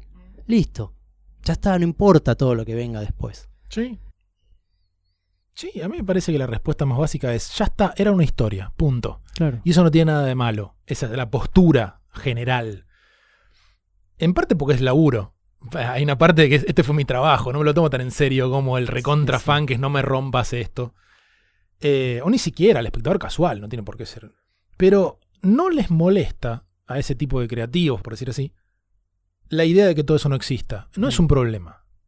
Al revés, es, es un atractivo, como decir, qué loco el poder que tiene esto que no existe. Yo sé que no existe, lo hice yo. Sí, no sí. existe. Sí, es como que te habla de algo que a vos como espectador no te importa. ¿no? Lo decías recién, no me cuentes tus Exactamente. filosofías Es que, sobre... es que es nocivo en general porque buena parte del disfrute del otro lado viene del hecho de no pensar en que eso es ficción. Hay un ejemplo muy típico de, de la televisión que nadie, todo el mundo conoce si leyó un poco del tema, pero nadie lo vio, porque es una serie de los 80. Pero una serie llamada Saint Elsewhere. Siempre que vean algún ranking de los finales más polémicos o, incluso los mejores a veces finales de la serie de televisión va a aparecer esto. Saint Elsewhere era una serie de médicos. Eran muy jugados algunos episodios. Y el último episodio, siempre se habla de los últimos minutos, que ahora los voy a mencionar, pero ya todo el episodio son referencias a otros finales de otras series, que eran archiconocidas. El final del Fugitivo, que fue el episodio más visto en la historia de Estados Unidos desde ese momento. Mm. El final de Mary Tarley Moore Show, que también fue recontra importante. Y el final concreto del episodio sugiere fuertemente que toda la serie transcurrió en la mente de un chico que está dentro del espectro autista. Mm. que tiene un, un globo de esos con, de vidrio con nieve adentro, entre comillas nieve, y en adentro está la miniatura del hospital. Entonces, la última imagen creo que es el padre de él que agarra el globo y lo pone arriba del televisor. Entonces, el último plano es la tele Y el... te está diciendo esto no existe. Sí. Lo que yo quisiera agregar es que desde el punto de vista del guionista es esto no existe, qué bueno, ¿no? Claro. Qué loco todo lo que nos gustó, pero ya está, terminó la historia. Mientras que desde el punto de vista de muchos espectadores es esto no existe, me la cagaste. Claro, nunca existió en ¿Cómo realidad. que me la- claro, ¿qué me hiciste? ¿Cómo me decís que esta gente no existió? Entonces, eso es lo que quiero rescatar. Mm. Siempre va a aparecer gente desde el punto de vista de los que escriben historias que les encanta la idea de que sea ficción y para ellos no es un problema.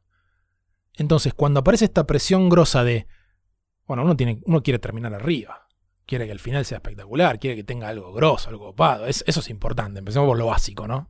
Mm. no es raro que aparezca esta idea. Y si jugamos con, inconsciente o inconscientemente, y jugamos con esta cosa de decir, al final esto no, no, está, no era así, no existía. Eso es lo que quiero transmitir.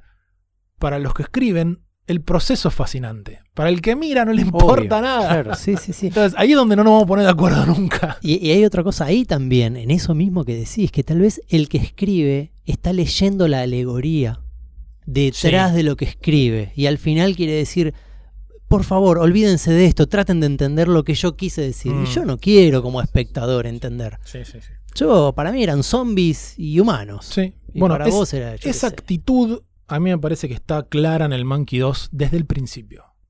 Porque ponerle al tesoro Big Whoop es otra cosa que acá no lo hemos agarrado. Big Whoop esencialmente quiere decir gran cosa. Mm, Esto no importa. Big claro, Whoop Stuff. Totalmente. no, eh, eh, es, es literalmente esto no tiene importancia. Es una expresión irónica que se usa para desmerecer la importancia de algo. Mm, Vos decís, hice tal cosa, te digo, Big Whoop. Como Big Deal. ok. Ese es el nombre del tesoro.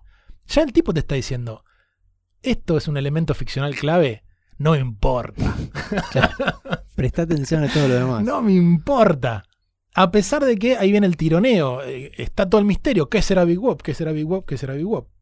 O sea, le hubiera puesto McGuffin, que es otro término técnico que, si uno te conoce algunas cosas de cine, McGuffin era el término que usaba, no lo inventó Hitchcock, pero lo usaba todo el tiempo Hitchcock. Lo inventó uno de sus guionistas, de hecho, Angus este, MacPhail. Que era el objeto excusa que arranca la trama. Que en el fondo no importa un corno. Claro. La valija de Pulp Fiction, por ejemplo. Mm, ¿A quién le importa? Pero la abren y hay una luz Sí, sí. y lo que sea. Bueno, le hubiera puesto McGuffin directamente a Big Whoop, porque lo que estoy diciendo no es que sea un McGuffin, sino que el autor le puso un nombre que te está diciendo, Sí, te lo dijo en la cara. te lo dijo en la cara. Mm. Absolutamente. No es una lectura que haces así. Te lo dijo absolutamente en la cara. Aquí comienza una zona de spoilers con detalles del final del juego Thimbleweed Park. Si prefieren saltear esta información, pueden adelantar exactamente un minuto a partir de ahora. La mayor evidencia para mí de esta fascinación de Gilbert por mostrar el mecanismo es el final de Thimbleweed Park. Thimbleweed Park, casi 30 años después, Mm. tiene un final que, a diferencia del Monkey Island 2, que personalmente me irrita un poco, pero tiene su fantasía, tiene, todos nos quedamos como, ¿qué? Sí, sí. Algo es interesante. No pasa desapercibido, digámoslo. Mm. El final de Thimbleweed Park, acá voy a ser muy personal, me pareció horrible. Mm. Me pareció que toda esa arrogancia que vos decís de creador está puesta ahí. Onda, les voy a decir todo lo que a mí me importa personalmente, esperando que esta nostalgia la compartan conmigo. Mm. Y voy a destruir todo lo que vos jugaste. Cuando literalmente todo lo que sucedió eran personajes en un videojuego. Y lo que tenés que hacer es apagarlo. Y aparece la Commodore 64 y decir, bueno, basta. Entramos en la autobiografía de Ron Gilbert. Claro. A- ahí me parece que se pasó. Se pasó. Entonces, si 27 años después más o menos lo seguís haciendo, claramente te gusta. Sí, bueno. Tenés ese, esa cuestión interna. Fin de la zona de spoilers. Entonces no sabemos cuál es el secreto. No sabemos si Gilbert lo sabe. Tampoco le pedimos que tenga decidido todo al principio. Lo puede haber cambiado y eso no tiene nada de malo. Al final Gilbert, después del Monkey Island 2, se va. Si alguien alguna vez se preguntó, eh, ¿cómo después de esos dos exitazos se fue? La respuesta está el minuto cero. No fueron exitazos. O sea, desde ese punto de vista, no fueron exitazos. Mm. Eh, pero más allá de eso, no fue una cuestión meramente de guita. Él vio cómo chicos jugaban al Monkey Island, no podían leer, no sabían leer porque eran muy chicos, pero la pasaban bárbaro experimentando, jugando en toda la amplitud de ese término. Y no había mercado para eso. Entonces ahí es donde en el 92 él con Shelly Day, que era una de las productoras de, de LucasArts en ese momento, se van y algunos se les unen, ya los mencioné, Tammy Borowick y Brett Barrett. Y, y, trabajan en Humongous Entertainment, donde tiene un currículum enorme, la cantidad de juegos en que trabajó Gilbert, que son aventuras gráficas para chicos, básicamente. Algunos excelentes. Son muy buenos. Excelentes. O sea, ahí ves el genio del diseño del que realmente. Absolutamente. A mí me parece conocía lo que estaba haciendo. Encontró, sí, sí. Sí, lamentablemente no es probablemente de lo menos popular. ¿no? Sí. Eh, Nada. Pero llegaron acá, en, en su época, ¿eh? no, no, estoy hablando de hacer un revisionismo. Yo recuerdo ser adolescente y encontrar esos juegos sin saber que eran del autor de, de Monkey Island. Y vos veías claramente que eran juegos divertidos para niños, eran. Pero, o sea, funcionan, los mecanismos son los mismos y funcionan. Bueno, les prometemos que la próxima vez que hablemos de Monkey Island les vamos a revelar todos los secretos. Ya revelamos un montón. ya revelamos suficiente, ¿no? Me parece. Sí. Bueno, entonces vamos a decir, voy a, voy a, cambiar el guion. No nos pregunten más por Monkey Island. Hemos dicho todo lo que teníamos que decir de Monkey Island, al menos del 1 y del 2. La próxima nos encontraremos con alguna otra cuestión histórica. Esto ha sido Modo Historia, un podcast acerca de la historia de los videojuegos. Pueden escribirnos a nuestro mail modohistoriapodcast.gmail.com o también contactarnos a través de Facebook, Instagram o Twitter bajo el nombre Modo Historia Pod, Modo Historia todo junto. Esperamos sus comentarios y sugerencias de temas para próximos episodios. Este episodio ha sido grabado en los estudios de Radio Emergente, elemergente.com.ar.